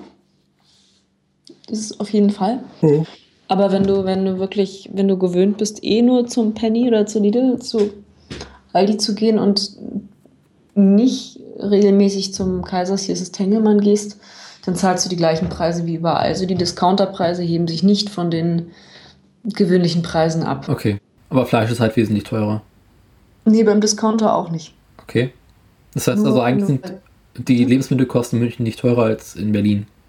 Kommt drauf an, wo du einkaufst. Also bei den Discountern nicht. Hm. Bei den Tengelmanns und Revis mh, eigentlich auch gehoben, aber so gehoben wie in anderen Städten. Aber bei den Einzelhandelsketten, die nicht Discount, also die nicht an größeren Ketten dranhängen, sondern diese kleinen für sich, der Vinzenz Mohr oder die Hofpfisterei, diese eigenständigen Bäckereien, Müller, davon gibt es tatsächlich noch viele eigenständige Bäckereiketten, die an keiner größeren dranhängen. Die sind teurer. Okay. Also weiß ich nicht, bei meinem U-Bahn-Bäcker zahle ich für drei Brötchen 2,70. Das sind Das gute Brötchen, die sind groß. Ja. Wenn, sie, die- wenn sie mir alle drei einpacken. Aber ähm, sowas, ne? Und Hofiste, Vinzenz Mo mit dem ollen Fleisch ist auch teurer. Könnte ich jetzt nicht beziffern, aber ist teurer, effektiv. Hm. Klar, ist kein Discounterfleisch und die Ketten wollen irgendwie überleben, aber die Leute nehmen das auch an, die gehen dann da auch hin. Und witzigerweise, wenn du essen gehst, dann schlagen, schlagen sie drauf. Also das, äh, die Preise für Essen gehen sind schon gehoben. Okay. Ähm, ja. Also klar, wenn du jetzt Vergleich Frankfurt oder Berlin anguckst, da kommt dir das echt lächerlich vor. Ja, das stimmt. Ich meine, Berlin kann man wunderbar von wenig Geld leben. Eben, ja. Berlin ist aber auch Ähm. anders. Berlin hat man natürlich weniger Geld als München. Ja. Muss man halt überlegen. Ja, in Berlin oder anders. In Berlin hast du vielleicht schon Geld, aber in Berlin gehen auch weniger Geld für Lebenshaltungskosten drauf. Ja. In München zahlst du einfach das Doppelte an Miete. Und das sage ich jetzt nicht mal so lapidar, sondern es ist faktisch das Doppelte an Miete, quadratmeterpreisig. Ähm, entsprechend auch das Doppelte an Nebenkosten. Und ähm, die wollen natürlich irgendwie, äh, die wollen ja irgendwie wieder reinkommen. Die Leute müssen mehr arbeiten. Die ziehen auch eher nicht mehr in die Stadt, sondern raus aufs Land oder in die Randbezirke, was dazu führt, dass die Randbezirke eine höhere Bevölkerungsdichte haben, nach und nach. Also Gebiete, die früher nur Feld und der Hahnkräte waren, sind jetzt dicht besiedelt. Einfamilienhäusern, das heißt, da muss die Infrastruktur nachkommen, das kostet Geld. Die Infrastruktur in München kommt nicht nach an dem Zuzug und an der Ausweitung der Bevölkerung in die Randgebiete. Äh, Das ist ein ziemlich großes Problem Okay. Was die Stadt halt auch noch nachhaltig teurer macht. Also so Sachen wie Suche nach einem Kita-Platz ist in München klar wie in Berlin, aber hier echt ein ganz großes Drama. Okay. Ähm, klar, Probleme, die hat man vielleicht nicht, aber Kita-Platzsuche ist hier ein Drama. Wie bei uns sind es die Kliniken, hier sind es die Kita-Plätze. Und die. Dafür findest du überall einen Job. Ja. Klar, wo mehr Menschen sind, wird auch mehr Arbeit an. Ja, ist halt hier in Norwegen irgendwie anders. Also Produkte sind im Schnitt teurer. Wenn man im Supermarkt geht, ist alles teurer. Gleichzeitig gibt es aber auch Sachen, die sind wesentlich preiswerter. Beispielsweise Fischprodukte sind in Norwegen Fischprodukte. Fischprodukte. Okay, ja, Also- Mensch, ganz vergessen, dass sowas gibt. Ja, das ist in Norwegen halt gang und gäbe, weil das kommt quasi bei uns vor der Haustür raus. Ja. Und das ist in Supermärkten immer von einer guten Qualität und verhältnismäßig frisch. Also wenn ich zum Beispiel jetzt mal gucke, ich habe jetzt gerade mal hier eine Rechnung gefunden. Ich habe neulich für äh, Lachs, glaube ich, war das gekauft. Und da hat, ich glaube, ich, ich weiß nicht mehr, wie viel drin war, aber ein Paket hat umgerechnet so knapp 2 Euro gekostet. Und da waren, glaube ich, dann auch so 200, 300 Gramm immer drin. Und wenn man sich überlegt, dass es halt für, Norwege, für norwegische Verhältnisse ist, Mhm. ist es halt Das ist preiswert. erschwinglich, ja. Ja. Und wenn man überlegt, dass der Norweger halt im Schnitt fast doppelt so viel verdient wie der Deutsche, Mhm. Halt höhere Lebenshaltungskosten hat, gleichzeitig wiederum in weiten Teilen weniger für Strom, Wasser und Miete zahlen muss, weil das einfach aus irgendwelchen Gründen hier preiswerter ist zu leben. Ähm, aber man zahlt halt auch für andere Sachen gleich wesentlich mehr. Ich habe zum Beispiel neulich Hühnchen haben wollen, Hühnchenfleisch, habe glaube ich was war das, 300 Gramm und das habe ich auch glaube ich 5, 6 Euro gekostet. Mhm. War nicht mal Bio, aber trotzdem eine erstaunlich gute Qualität, muss man zugeben. Also Hühnchenfleisch ist hier sehr gut.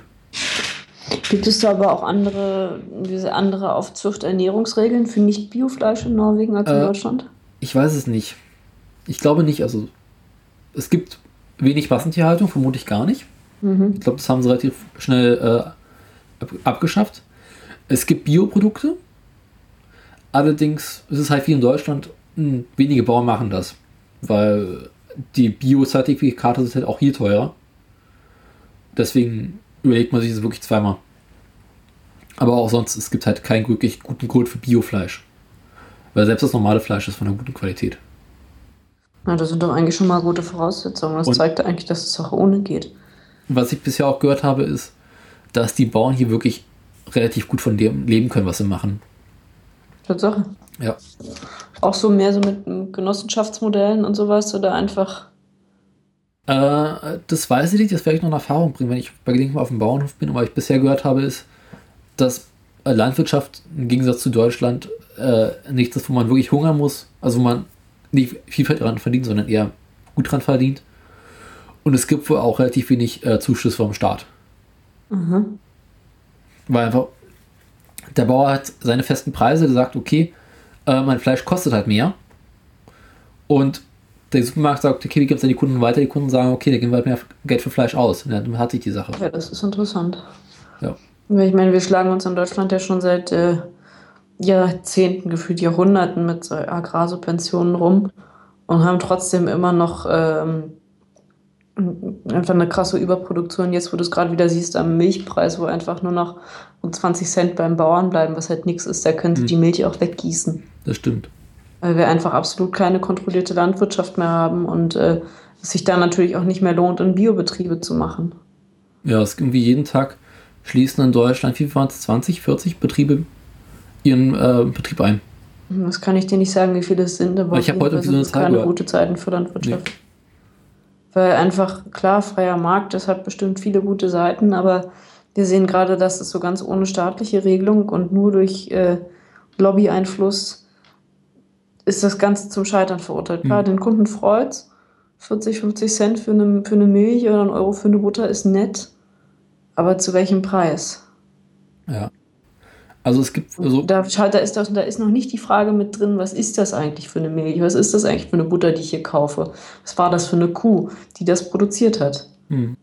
also es gibt wohl für die norwegischen Bauern äh, Unterstützung in Form von äh, Steuersparnissen, was Treibstoff angeht. Sowas gibt es halt, aber ich glaube, direkt finanzielle Unterstützung es gibt nicht.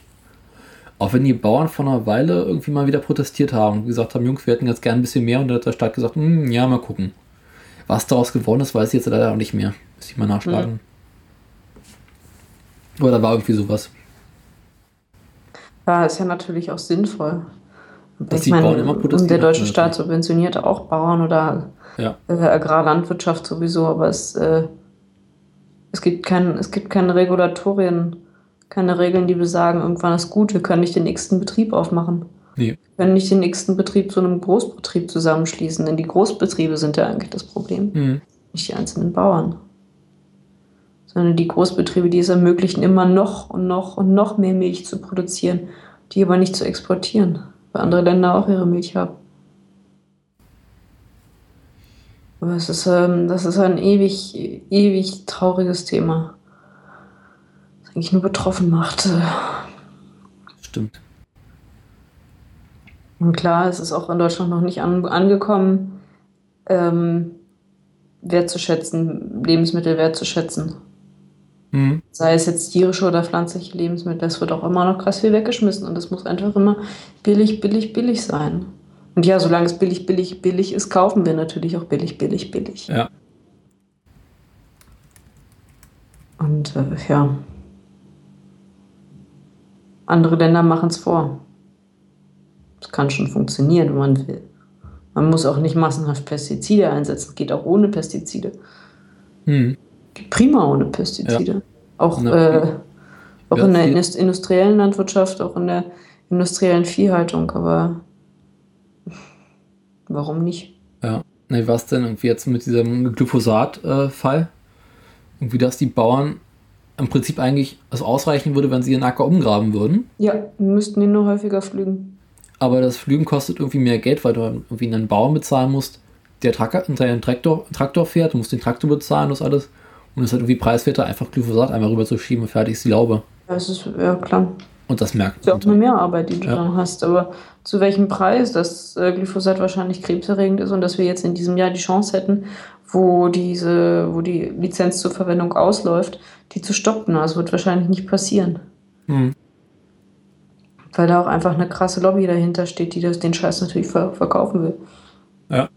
Und dass die stärker wird, dadurch, dass Bayer jetzt angekündigt hat, Monsanto kaufen zu wollen oder äh, Monsanto übernehmen zu wollen. Mhm. Dadurch hat Monsanto als großer, äh, großer amerikanischer Betrieb oder als große amerikanische Firma, als Global Player im Prinzip jetzt nochmal ein Standbein in Europa und kann im Prinzip mit diesem deutschen Ableger sich viel besser in Brüssel durchsetzen. Das heißt, ähm, noch mehr Lobbymacht, noch mehr Marktmacht für einen Großkonzern, der uns eigentlich gar nicht lieb ist. Ja, Was ähm, ja, dauerlich ist.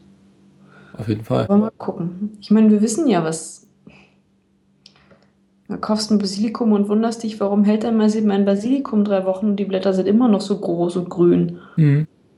Irgendwann hast du mal Krabbeltiere drauf und denkst, ach Gott sei Dank, er ist noch nicht ganz chemisch. Ja. Aber so, klar, gespritzt bis zum geht nicht mehr. Warum halten meine Tomaten vier Wochen? Gespritzt bis zum geht nicht mehr. Wir schaufeln uns das trotzdem rein. Hm. Die Biotomaten halten übrigens auch vier Wochen. Festgestellt. Okay. Weiß ich nicht, wie ich es gut finden soll. Die Tage habe ich gelernt, dass ein äh, frisches Ei äh, bis zu einem halben Jahr sich in Kühlschrank halten kann. Ja. Das aber kein heißt, Bio-Ei. nee, Eier im Prinzip. Ja. Ein Ei zwischen dem Punkt, es kommt beim Hund hinten raus und du packst danach direkt in den Kühlschrank, hält es sich ein halbes Jahr. Problemlos. Eigentlich ga- ganz schön lang. Nee, aber was das eigentlich wirklich heißt, ist, dass äh, die Eier, die wir kaufen im Supermarkt, äh, schon ziemlich alt sein müssen. Ja. Und das finde ich halt erstaunlich. Ja, aber dieses Mindesthaltbarkeitsdatum ist ja auch immer noch mal was, also was anderes als das Verbrauchsdatum. Ja, aber trotzdem. Mindesthaltbarkeitsdatum beschreibt ja das Datum, bis zu dem das Produkt mindestens noch die ähm, vor, vorgeschriebenen Mhm. äh, Qualitätskriterien erfüllen muss. Ja. Das ist ja noch was anderes als das tatsächliche Ablaufdatum. Wobei es auch passieren kann, dass dir eine Milch zwei Tage vorher abläuft. Hatte ich auch neulich hab ich Klar, zurück in den. Kühlschrank gestellt. Aber trotzdem, wenn ein Mindesthaltbarkeitsdatum da ist, was für zwei Monaten liegt, heißt, dass das Ei schon mindestens äh, drei, vier Monate alt sein müsste. Ja. Offensichtlich. Und nicht Das nur das. Es ist ja, normalerweise steht ja auch drauf, wann es abgepackt wurde, Ja. das Ei. Also nicht immer, aber manchmal müsste es eigentlich. Und es gibt ja auch diese lustigen, es ist so eine Art QR-Code, so ein Seriencode auf den Ja. Eiern, mit dem du nachverfolgen kannst, wo dein Ei herkommt. Was vor allem dafür sorgen soll, wenn es jetzt irgendwelche Salmonellenverdacht gibt, geben wird der gleich, dergleichen. Es werden ja häufig, also Eier werden ja am häufigsten zurückgezogen, dass du nachverfolgen kannst, ob dein Ei von einem der Betriebe kommt, die betroffen sind. Mhm. Dafür gibt es diese lustigen QR-Codes auf den Eiern. Das habe ich bisher noch nicht gesehen, muss ich zugeben. Nee, musst mal darauf achten. Da sind so kleine Codes drauf. Kannst du nachverfolgen, wo dein Ei herkommt. Ja. Nee, gut, bei den Eiern, die es hier, weiß Ich ich, wo die herkommen. es auch das.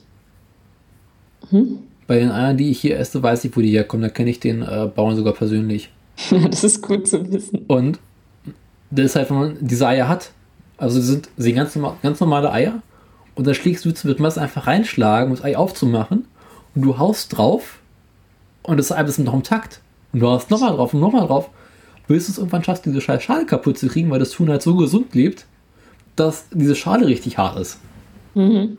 Das finde ich halt beeindruckend. Da hast du halt auch noch so eine Art Beziehung zu diesem Ei und zu dem Bauern, wenn du den kennst. Da weißt du, gut, der hatte das in der Hand, der hat sich darum gekümmert, der hat das gemacht.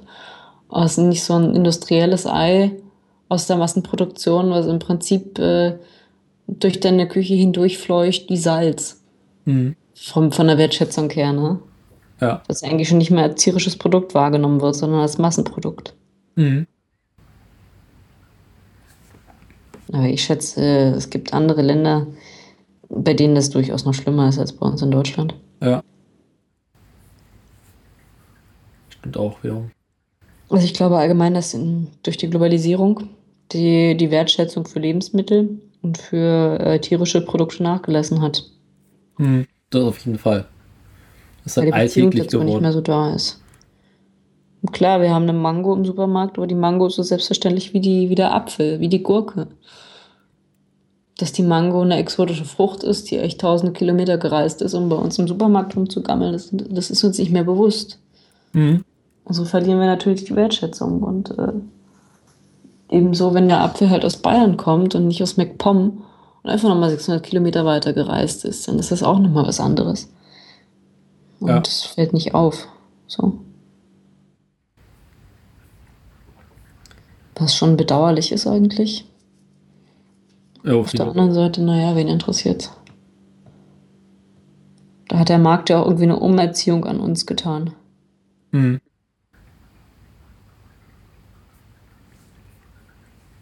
Es ist in Norwegen halt anders.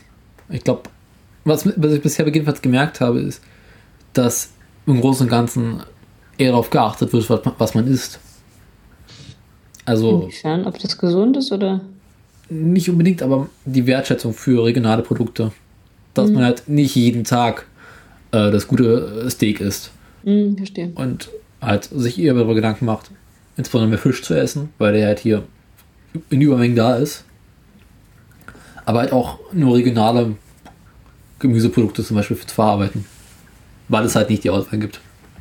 Das ist eigentlich sehr schön. Jo. Klar, es funktioniert aber auch, weil das so ein kleines Land ist und weil ihr eben nicht durch die EU und durch diesen ganzen Scheiß diesen krassen Import habt. Ja. Wird halt auch nicht wahrscheinlich auch nicht so zugemüllt mit dem ganzen Discounter-Zeug. Nee. Das ist halt das Angebot ist kleiner. Ja, sicher auch durch hohe Lebensmittelpreise ist natürlich die Wertschätzung noch eine andere. Und auch das Angebot ist im Prinzip kleiner. Also zum Beispiel so, selbst diese Standardsachen wie Paniermehl, was man in Deutschland jederzeit bekommt, das gibt es halt in Norwegen nicht überall und nicht immer. Mhm. Das Weil- ist schon sehr seltsam. Äh, ist in der norwegischen Küche auch nicht so vertreten, muss man zugeben. Weil Schnitzel kennen sie dann nicht. ist es ja auch eine Erklärung. Ja.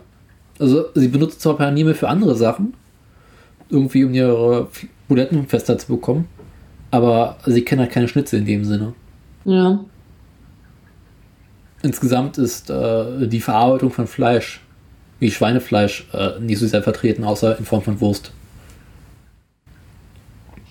Und halt irgendwie Steak. Ich weiß nicht warum.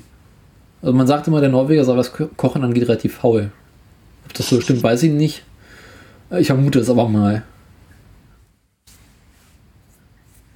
Ich weiß nicht, ich, wenig, würde nicht sagen, dass der Norweger per se weniger faul ist als der Deutsche. Ich weiß es auch nicht. Ich Also meine, wir haben ja auch so eine sehr starke Außerhaus-Esskultur. Was ich, Kannst ja im Prinzip überall und zu jeder Zeit ständig was zu essen haben. Ja. Was ich von Norwegern bisher gehört habe, war, ähm, dass der Norweger über sich selber sagt, dass er ziemlich faul ist. Hm. Und gerne Menschen dafür bezahlt, ihre, dass sie ihre Arbeit machen. Ja, Dafür auch faul an welchem Maßstab? Viel Geld aus. Ähm, äh, faul zum Beispiel in Bezug auf Kochen. Das merkt man hier. Das hört man jedenfalls immer wieder. Ja gut, aber ich meine, wenn der Maßstab ist, dreimal am Tag groß zu kochen, in welchem Land hast du das noch? Ja. Ja, oder einmal am Tag zu kochen. Ja, ja, es ist halt, das ist immer so eine Art ein Vergleich, was ist viel, was ist wenig. Mhm. Ja, was auch ja, andere Leute die Arbeit für sich machen, was ist da der Maßstab? Ja. Wir haben ja auch in Deutschland eine relativ starke Dienstleistungsgesellschaft. Starken Dien- Dienstleistungsmarkt. Also ich meine, der, Dienstleistungssektor ist einer der größten. Die ganzen tra traditionellen Arbeiter gibt es ja kaum noch. Ja. Man lässt andere seine Arbeit für sich machen. Putzfrauen, Reinigungsdienste, Einkaufsdienst, ähm, Müllabfuhr, Steuerberatung, weiß der Geier. Essen gehen, klar. 76% der Norweger sind im Dienstleistungssektor beschäftigt. Naja, in Deutschland wird das ganz ähnlich sein. Ich weiß es nicht, müssen wir mal gucken. Ah, ist ja glaub, auch Deutschland hat mehr Industrie. Feld, wenn wir ehrlich sind. Ja. Ähm, Deutschland. Vergleichsam mal gucken. 73 kann das sein? Nee. Tertiärsektor. Doch, 73 Prozent in Deutschland. Das ist eine ganze Menge. Das ist ja im Prinzip drei Viertel aller Deutschen. Jo. Also wenn ich es jetzt gerade richtig übersehen, äh, richtig sehe. Kommt das hin? Produktion, Industrie, Dienstleistungssektor. Jo, Zahlen. Jo. Kommt ungefähr hin. Ist aber in fast allen Ländern so, wenn man mal guckt. Also Ja, jetzt, Ja. also in allen westlichen Ländern. Jo, ja, ist auf jeden Fall. Also ich habe jetzt irgendwie in der Wikipedia gerade mal so eine kleine äh, Tabelle dazu. Und das sind halt im Großen und Ganzen westliche Länder. Abgesehen mal von Guatemala und Botswana. Aber okay. Haben die überhaupt Wirtschaft? Was ich aber auch sehr spannend finde, ist, äh, der Norweger frühstückt weniger. Tatsache. Also das, was man in Deutschland kennt mit ordentlich Brot und Brötchen, gibt es hier halt nicht. Es gibt zwar Brot und es gibt auch Brötchen, aber sie werden weniger gegessen, sind von einer miserablen Qualität und ziemlich teuer. also irgendwie, es gibt hier bei einem Supermarkt so ein Sonderangebot für Brötchen. Gut, da muss man zugeben, die sind verhältnismäßig groß, also sind fast doppelt so groß wie normale Brötchen in Berlin. Hm. Aber äh, normalerweise kostet die, glaube ich, ein Brötchen äh, 3, 4 Euro. Das ist fast, das ist eine ganze Menge. Ja. Und es gibt dann jetzt ein Sonderangebot für diese großen Brötchen, äh, zwei Stück für 2 Euro. Ah ja, gut, okay. Andererseits von so einem Brötchen wirst du dann auch relativ gut satt. Und das ist dann auch ein großes Körnerbrötchen. Da muss man immer auch in der Kruste arbeiten, weil die Kruste ist ja einfach nicht vorhanden. Das ist immer nur bläh, Käse, also es ist einfach weich. Aber schon nicht schlecht. Okay, ich verstehe. Trotzdem wünscht man sich immer noch so eine schöne Berliner Schrippe. Ja, das kann ich verstehen. Das kann ich verstehen. So ohne fühle ich mich auch immer so ein bisschen unvollkommen. Und Weil es das ja in vielen Ländern mittlerweile gibt. und ihr habt dort in Bayern zumindest noch äh, Brezeln und ordentliche Semmeln. Oh, da gehen aber die Meinungen auch auseinander. Also das, was du hier als Semmeln kaufst, das sind ja unsere Schrippen. Mhm. Und das, was du bei uns als Semmel- Semmeln kaufst, äh, sind, äh, sind hier die Kaiserbrötchen. Okay. Die heißen bei uns Kaiserbrötchen, ne? Diese runden Ja. mit, den, mit dem äh, den Kerben in der Mitte. Ja. Das sind bei uns Semmeln, hier ist das Kaiserbrötchen, glaube ich. Ja. Und Schrippen sind halt Semmeln. Und Brezeln sind Brezen. Aber da gibt es enorme qualitative Unterschiede. Manche sind halt echt klein und trocken. Kannst du echt, sollst du nur mit Butter belegt kaufen. Dann gibt es manche, die sind irgendwie groß und pappig. Dann gibt es welche, die sind genau richtig. Ähm, dann gibt es welche, die sind einfach nur gummihaft oder trocknen schnell aus. Die, die Unterschiede sind enorm. Mhm. Man, man müsste meinen, dass überall, egal wo du nach Bayern gehst, du kriegst überall eine gute Breze, ist definitiv nicht der Fall. Aber halt tatsächlich sehr viel mehr Laugen, Laugenbrötchen, Laugenzopfe, Laugen, sowas. Das ist schon schön, das weiß ich auch zu schätzen. Okay. Ähm, ja. Aber klar, auch dieser Trend hin zum gesunden Essen in München kannst du ja auch dieses pseudogesunde Fastfood recht gut verkaufen. Gibt es ja in jeder Ecke irgendeinen Wrap-Stand und irgendeinen Gemüse-to-go-Stand und weiß der Geier. Okay. Ja, also klar, McDonalds und so gibt es auch an jeder Ecke. Aber der Trend gerade hier geht schon so ein bisschen zu so ähm, pseudogesundem Fertigessen. Ah, Aber to go. okay. Entsprechend teuer.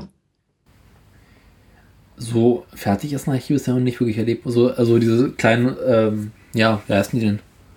So McDonalds und Konsorten Mhm. äh, in klein, also Imbissbuden. Ja. Gibt es wenig. Und wenn das meistens so für so Dönerartiges. Ach, Das sieht man hier. das überrascht mich ja. Gut, nun ist es auf dem Land eh nochmal anders als äh, in den Städten. Wie es in Oslo oder in großen, weiteren größeren Städten ist, weiß ich nicht.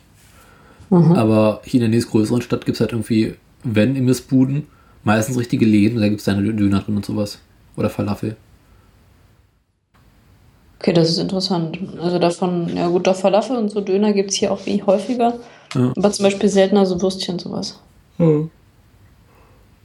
Ja, Würstchen gibt es hier sowieso nicht. Es gibt zwar irgendwie an Tankstellen immer meistens äh, Böse, also Wiener Würstchen.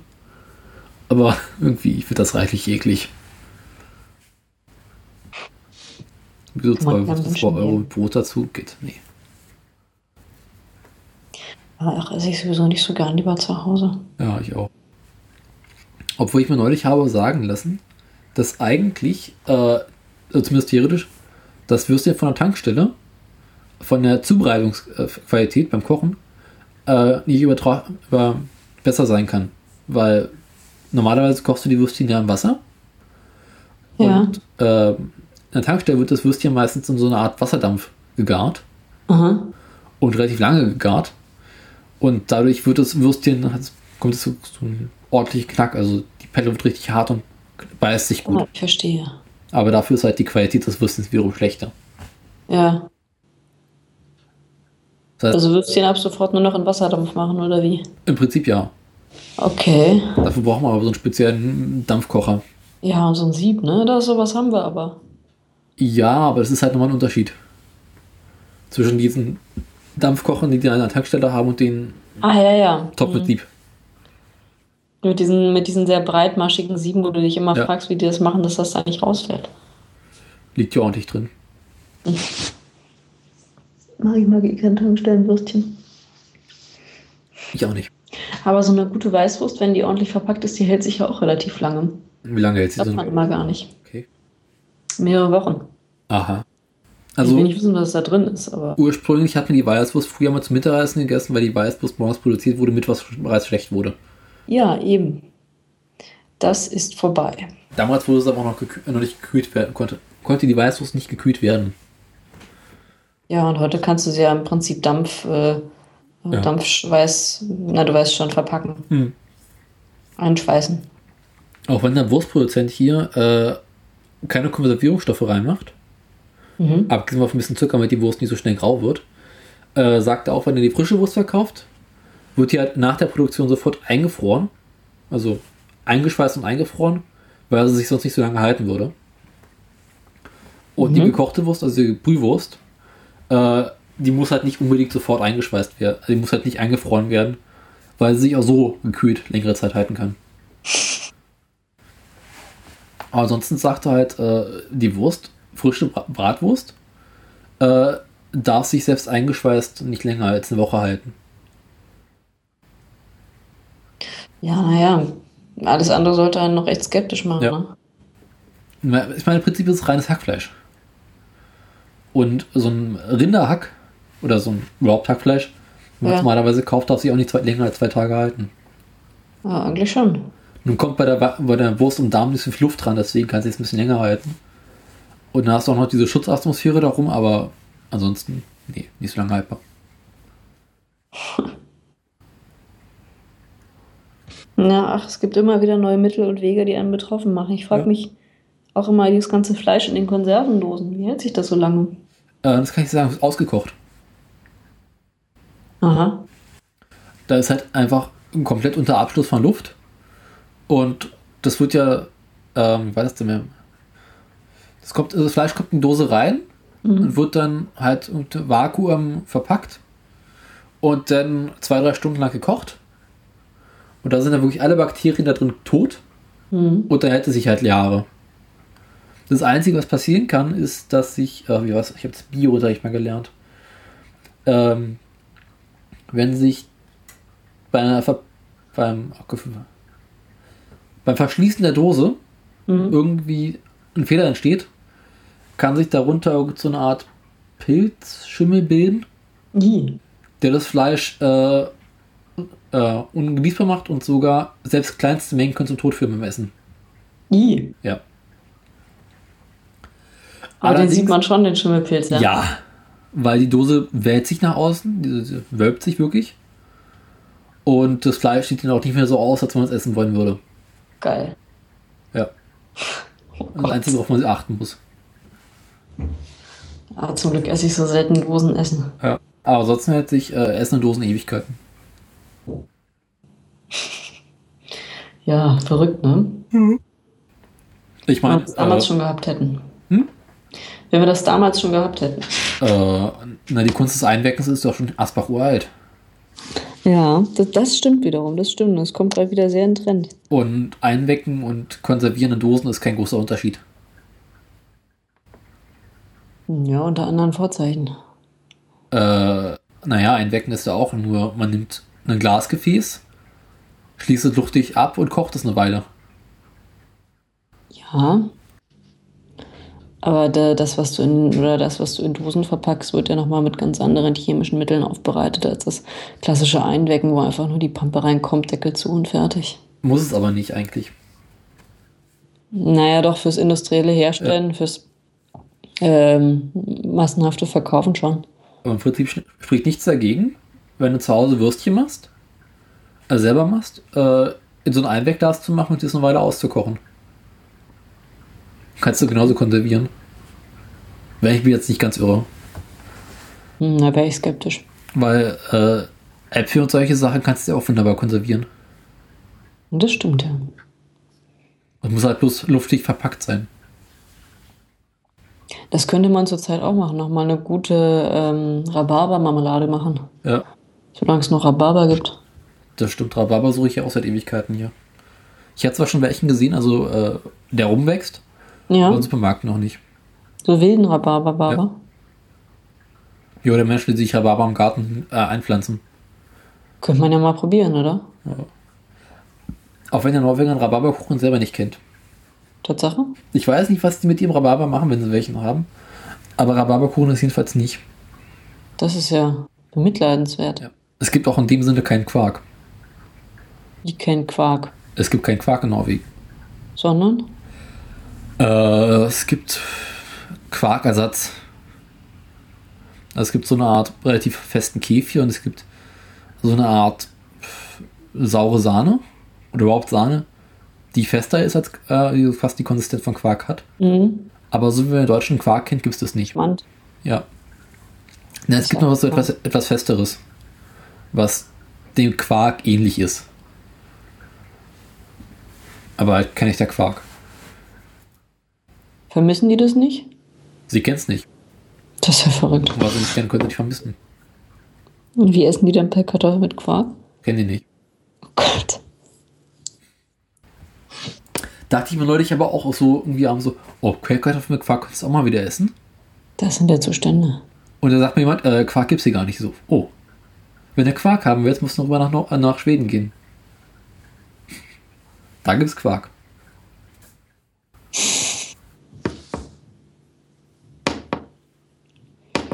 Naja, ach, es geht doch ohne, solange man Joghurt hat. Ja. Aber Joghurt schmeckt mit Pellkartoffeln nicht. Zu sein. Lässt eine Weile stehen, ist da auch Quark. Ugh. Oder Flausch. Aber ähm, dafür haben sie irgendwie andere Sachen, die es in Deutschland nicht so gibt. Fisch? Ja, das meine ich. Was war das denn, was ich neulich hatte? Wo ich dachte, Mensch, das gibt gar nicht in Deutschland, weshalb geil es gäbe. Ich weiß es nicht mehr. Also es gibt ja norwegische Produkte, die es in Deutschland so nicht gibt. Dafür hatte ich aber neulich einen relativ langweiligen äh, Körning Frischkäse. Langweiligen. Hm, Ich habe vor einer Weile durch Zufall Körning Frischkäse entdeckt Mhm. und dachte so, oh geil. Und dann habe ich den mal probiert und stellte fest, naja, er ist grobkörniger Mhm. und trockener. Äh. Ja, langweilig. Aber okay. Aber über das Essen reden, reden kriege ich schon bald wieder Hunger. Ich bin satt, ich hatte heute Würstchen. Mhm. Schön gebrühte Bratwurst. Und dann war ordentlich angebraten. Nicht langweilig. Und dazu ein was war das? Kartoffelsalat. Der ist übrigens in Norwegen erstaunlich gut. Also diesen fertigen Kartoffelsalat, den muss man zwar ein bisschen mit Kartoffeln strecken. Also man kann da problemlos noch zwei, drei weitere Kartoffeln mit reinjagen. Aber sonst ist er äh, geschmacklich erstaunlich gut. Das überrascht mich. Mich auch. Ja, irgendwas müssen sie ja können, wenn sie keinen Quark haben. Was sollen sie sonst mit Kartoffeln machen? Mhm. Mach frisch ran. Ja, okay. Klar. Ach ja, die haben hier so ähm, Reispuffer, nennt sich das quasi. Mhm. Das ist so eine Art ähm, Eierkuchenteig, Mhm. in dem aber irgendwie noch Reis mit reinkommt. Eierkuchenteig mit Reis mit drin? Quasi. Was ähnliches. Das wird halt gebraten wie ein Eierkuchen, Ja. aber man isst ihn dann halt her- halb herzhaft. Aha. Also man isst ihn hier in Norwegen mit, mit ein bisschen Margarine oder Butter und äh, dann entweder so einem Marmeladengelee oder diesem norwegischen süßen Käse. Okay. So trockener Reis oder durchgekochter Reis? Gekochter Reis schon. Also quasi eine Art Milchreis ist es, glaube ich, sogar. Ah, ich verstehe. Schmeckt erstaunlich gut. Eigentlich ganz, ganz interessant, ja. Ungewöhnlich, aber interessant. Ja. Oh, oh Gott, oh Gott. Ja. Und was sie auch haben? Ja, hör bis auf. was hier in Norwegen auch irgendwie vertreten ist, was ich bisher nun gehört habe, ist, dass sie Waffeln mit Creme fraiche und äh, Erdbeeren machen. Mm. Also Waffeln, Waffeln? Ja, klassische Waffeln und dann irgendwie Creme fraiche und Erdbeeren drauf. Ja gut, das kann ich mir noch vorstellen. Ja. Klingt komisch, schmeckt aber ganz gut, glaube ich. Das klingt gar nicht so komisch. Ich weiß nicht, also Ist ich, nicht hier in Deutschland? nee, also auf jeden Fall keine Creme fraiche auf den Waffeln. Naja, klar. Aber Okay, statt, statt Sahne im Prinzip okay. Sahne machst du auch nicht auf Waffeln drauf. Nicht? Nö. Klar. Waffeln ist man im Allgemeinen trocken, also mit äh, Zimt und Zucker oder irgendwie eine Apfelmus oder sowas. Ja, aber wenn man Sahne hat, gibt da häufig auch im Restaurant dann halt so Ja, gut. Sahne mit Vanilleeis und halt Waffeln Ja. oder irgendwas anderem. Aber ist ja quasi eher die Sahne auf dem Vanilleeis drauf. Ja. Aber so an die Waffen hätte ich auch mal wieder Lust drauf. Ja, oder Apfisch, Apfelstrudel mit Sahne. Jo. Wenn wir schon dabei sind. Ja, aber es gibt ja halt leider kein Waffelei essen. Ich könnte mal wieder Waffeln essen. Na, dann musst du das am Wochenende machen. Mach ich mal. Ist gar keine schlechte Idee, so schön frische Waffeln. Am besten noch warm. Ein Apfelstrudel hinterher. Ja. Ich habe ja mal Waffeln gefüllt. Das Aha. war gut. Ach ja. Aber jetzt weiß ich, was hatte ich denn da drin? Äh, weißt du das noch? Ähm, Karamell? Ich hatte, ich hatte so eine Karamellfüllung drin, ne? Diese Karamellbutter, die ich habe. Und die habe ich reingeschmiert. Oh, das war lecker.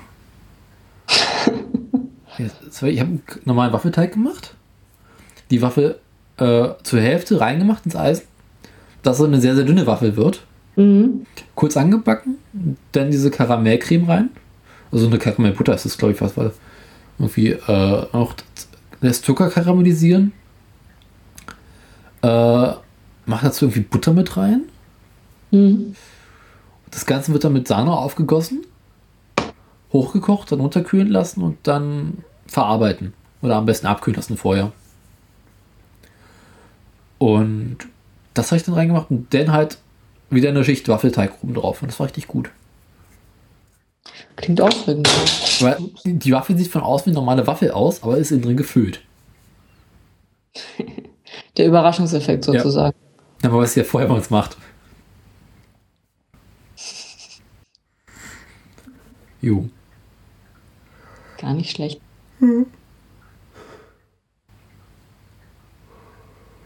Ja, backen könnte ich auch mal wieder. Ja, schön Kuchen. Ich bin gerade so sehr in der Rhabarberphase. Ich könnte noch Rhabarberkuchen backen. Von mir aus gerne ordentlich mit Hefeteig und Streuseln oben drauf. Oh, Alter, mit, mit Quarkteig. Ich schwör's Quarkteig ist viel besser. Wenn du noch welchen Quarkteig übrig hast, kannst du Apfeltaschen machen. Nee, habe ich nicht. Also war so ein Standard, so ein schnell angerührter Quarkteig. Ist ja langweilig. Nee, ja, ziemlich gut. Also ein guter Quarkteig, der muss ja eigentlich mal so zwei, drei Tage lang äh, verarbeitet werden.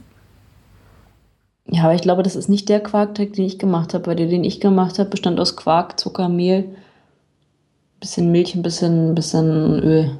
Okay. Also da ist nichts weiter dran, eigentlich. Nee, mein Quarkteig ist irgendwie ein bisschen anders. Wie war das denn? Hm. Ich habe den vor einer ganzen Weile gemacht, aber ich krieg nicht mehr zusammen. Ich müsste es raussuchen. Das war irgendwie Quark und anderes Zeug. Und der muss dann wirklich äh, zwei, drei Tage lang. Mhm. Ja, ich weiß, ich kenne die. Geschichte. Aber die Kunst ist ja eigentlich beim Rhabarberkuchen auch den Rhabarber so zu machen, dass er nicht matschig wird, aber durchgekocht ist. Und Genau. grundsätzlich muss immer mehr Zucker ran. Magerquark, Mehl, Sanella und ein bisschen Prise Salz. Ah, Das Ganze ein paar Tage lang verkneten. Dann schön Apfelkompott machen. Immer wieder im Kühlschrank stellen und dann verarbeiten. Ja, fühle dich frei, das am Wochenende auszuprobieren. Äh, kann ich leider nicht. Stimmt. Weil es ist zu viel Aufwand. Ist auch eher so eine Sache, die du im Herbst machst, wenn du fr- frische Äpfel hast. Mhm, Und wenn du viel Zeit hast. Ja.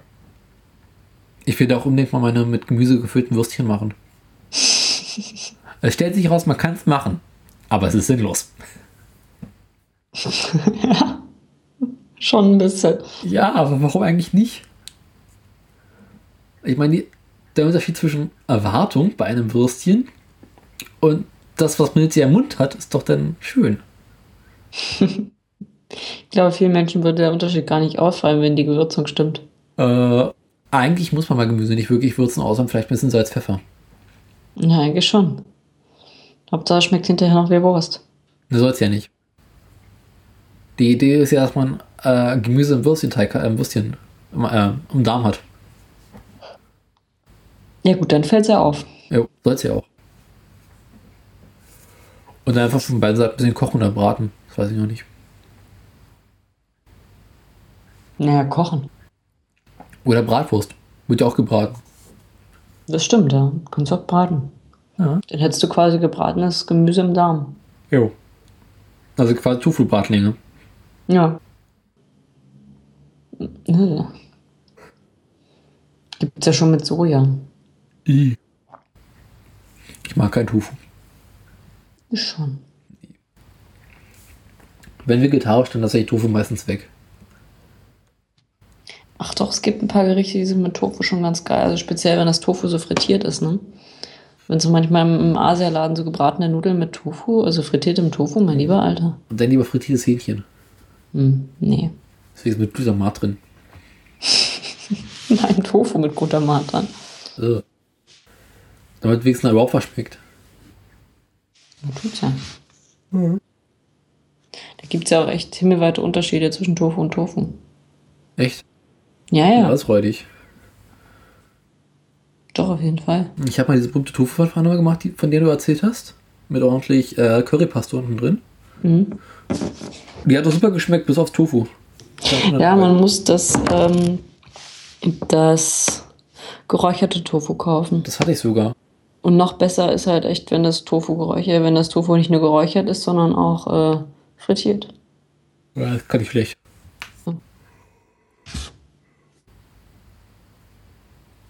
Wenn ich schon was mit Frittieren mache, dann fahre mache ich gleich Schnitzel.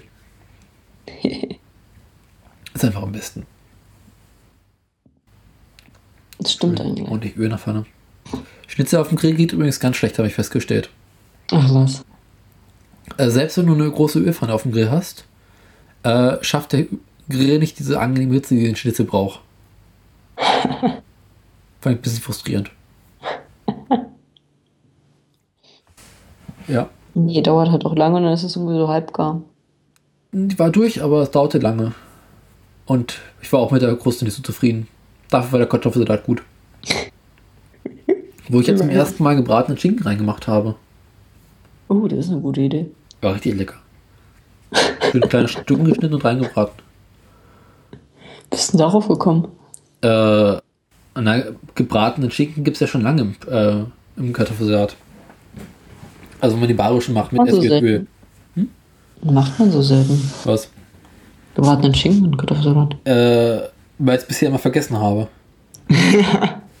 Aber eigentlich ist der perfekte Kartoffelsalat, also der mit Essig und Öl, mit gebratenem Schinken drin.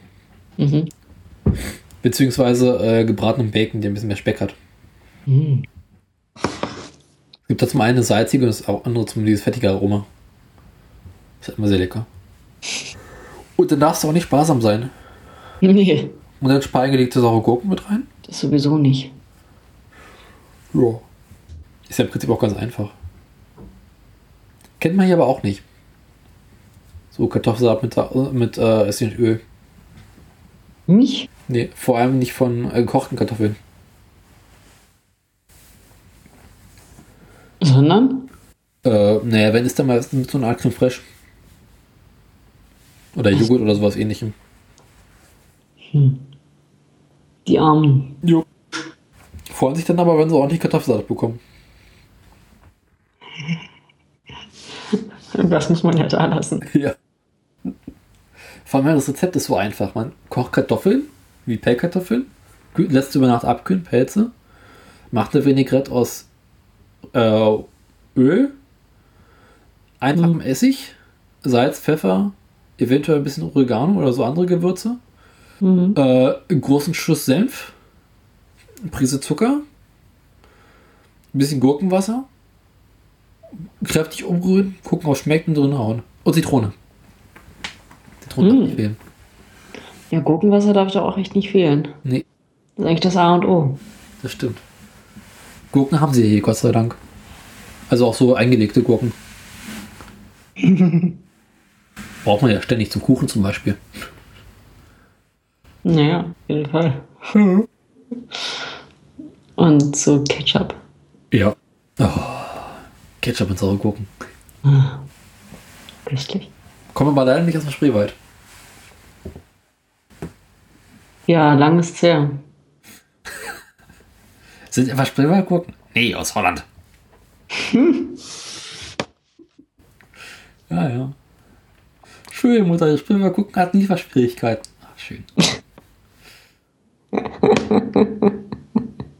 Könnt ihr auch mal wieder sehen. Ja, ich hab den noch irgendwo. Trotzdem schlage ich vor, dass wir äh, das Gespräch an dieser Stelle mal dem Ende entgegenführen. Ja, ich muss bald ins Bett. Oder so Ja, ich auch. ins Bett. Morgen arbeiten. Wieso das denn? Wieso nicht? Ist ein Werktag. Ja, stimmt. Feiertag ist erst übermorgen. Stimmt. Ich muss mal langsam ganz mein Näschen putzen, das ist dicht. Ja, besser ist. Ich schau mal, ob wir noch saure Gurken im Kühlschrank haben. Also auch einen schönen Film gucken und dazu saure Gurken essen. Bitte? Saure Gurken essen und dazu schönen Film gucken. Ja, genau. Geht da bestimmt auch Mit gut einem ab. kleinen, mit einem kleinen ähm, Imbissgäbelchen. Ja, komm, komm, Eine Kuchengabel. Kuchengabeln eignen sich perfekt dafür. Und jetzt weißt du warum. das stimmt. Obwohl ich ja diese länglichen Gabeln, also Kuchengabelgröße mit länglichem Stiel besser finde. Wie ist So wie äh, Cappuccino-Löffel und Genau. Gabel dran. der sowas mit Gabel vor für Gurken und sowas. Ist doch super. Ja, absolut. So auch ziehst du die Pfoten ein, kommst trotzdem in die Gur letzte Gurke unten ran. Ja. Ohne das Glas umzukippen. Alles schon gehabt. Ich weiß. Ach, guck draußen drin jetzt mal wieder. Hm, ja, auch zum Glück ist es dunkel. Stimmt. Bayern ist am schönsten, wenn es dunkel ist, ganz ehrlich. Hier wird es ja später dunkel. Mal so ein ganz bisschen her, aber nicht mehr viel. Kommt vor. Könnte sein, dass es wieder hell ist. Trauert. Hm? Das ist traurig. Was? Dass es um halb Das zwölf, mal, nicht hell. dass es um halb zwölf nachts nicht ganz dunkel ist? Für das Ja, zum Beispiel. Man gewöhnt sich dran. Naja, in Bayern, glaube ich, wäre das nicht der Fall. Nee, zwei südlich. Dafür ist bei euch im Winter länger hell. Geht so. Stimmt auch wieder. Na gut. Genau, ich muss ins Bett. Dann lass uns mal das an dieser Stelle irgendwie dem Ende entgegenführen. Ja. Das Äh. letzte Sch Schlusswort gesprochen haben. Genau. Dann Handy aufladen. ist die Therapiestunde mit etwas mehr als fast einer doppelten Therapiestunde jetzt beendet. Folge 0 und Folge 1. Genau. Wie lange dauert eigentlich eine durchschnittliche Therapiestunde? Dann können wir jetzt eigentlich auch erstmal in die Sommerpause gehen genau. Das stimmt auch. und in die Weihnachtspause. Ja. Und dann ziehen wir uns einer konspirativen Kunstpause zurück und denken mal nach, wie wir weiterführen werden. Auf jeden Fall bis zur nächsten Wahl in Österreich. Genau.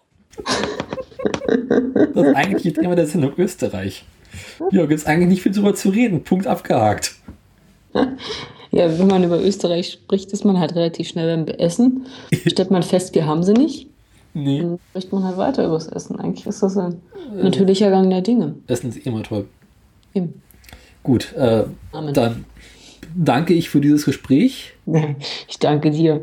Bitte gern geschehen. Äh, Freude ist ganz auf meiner Seite. man dankt dem Zuhörer für die Aufmerksamkeit, die sie uns geschenkt haben, für diese nullte und erste Folge. Wir sehen uns nach der Sommerpause. Man sieht sich nach der Sommerpause, mal gucken, wie lang die wird. Petri Heil. Ich muss erst mal gucken, weil ich schaffe, die Sendung zu veröffentlichen. Das wird noch eine Weile dauern. Hauptsache, du schneidest erstmal die ganzen Outtakes raus. Nein, bleibt alles drin. Gut, äh, dann Gute Nacht. gute Nacht.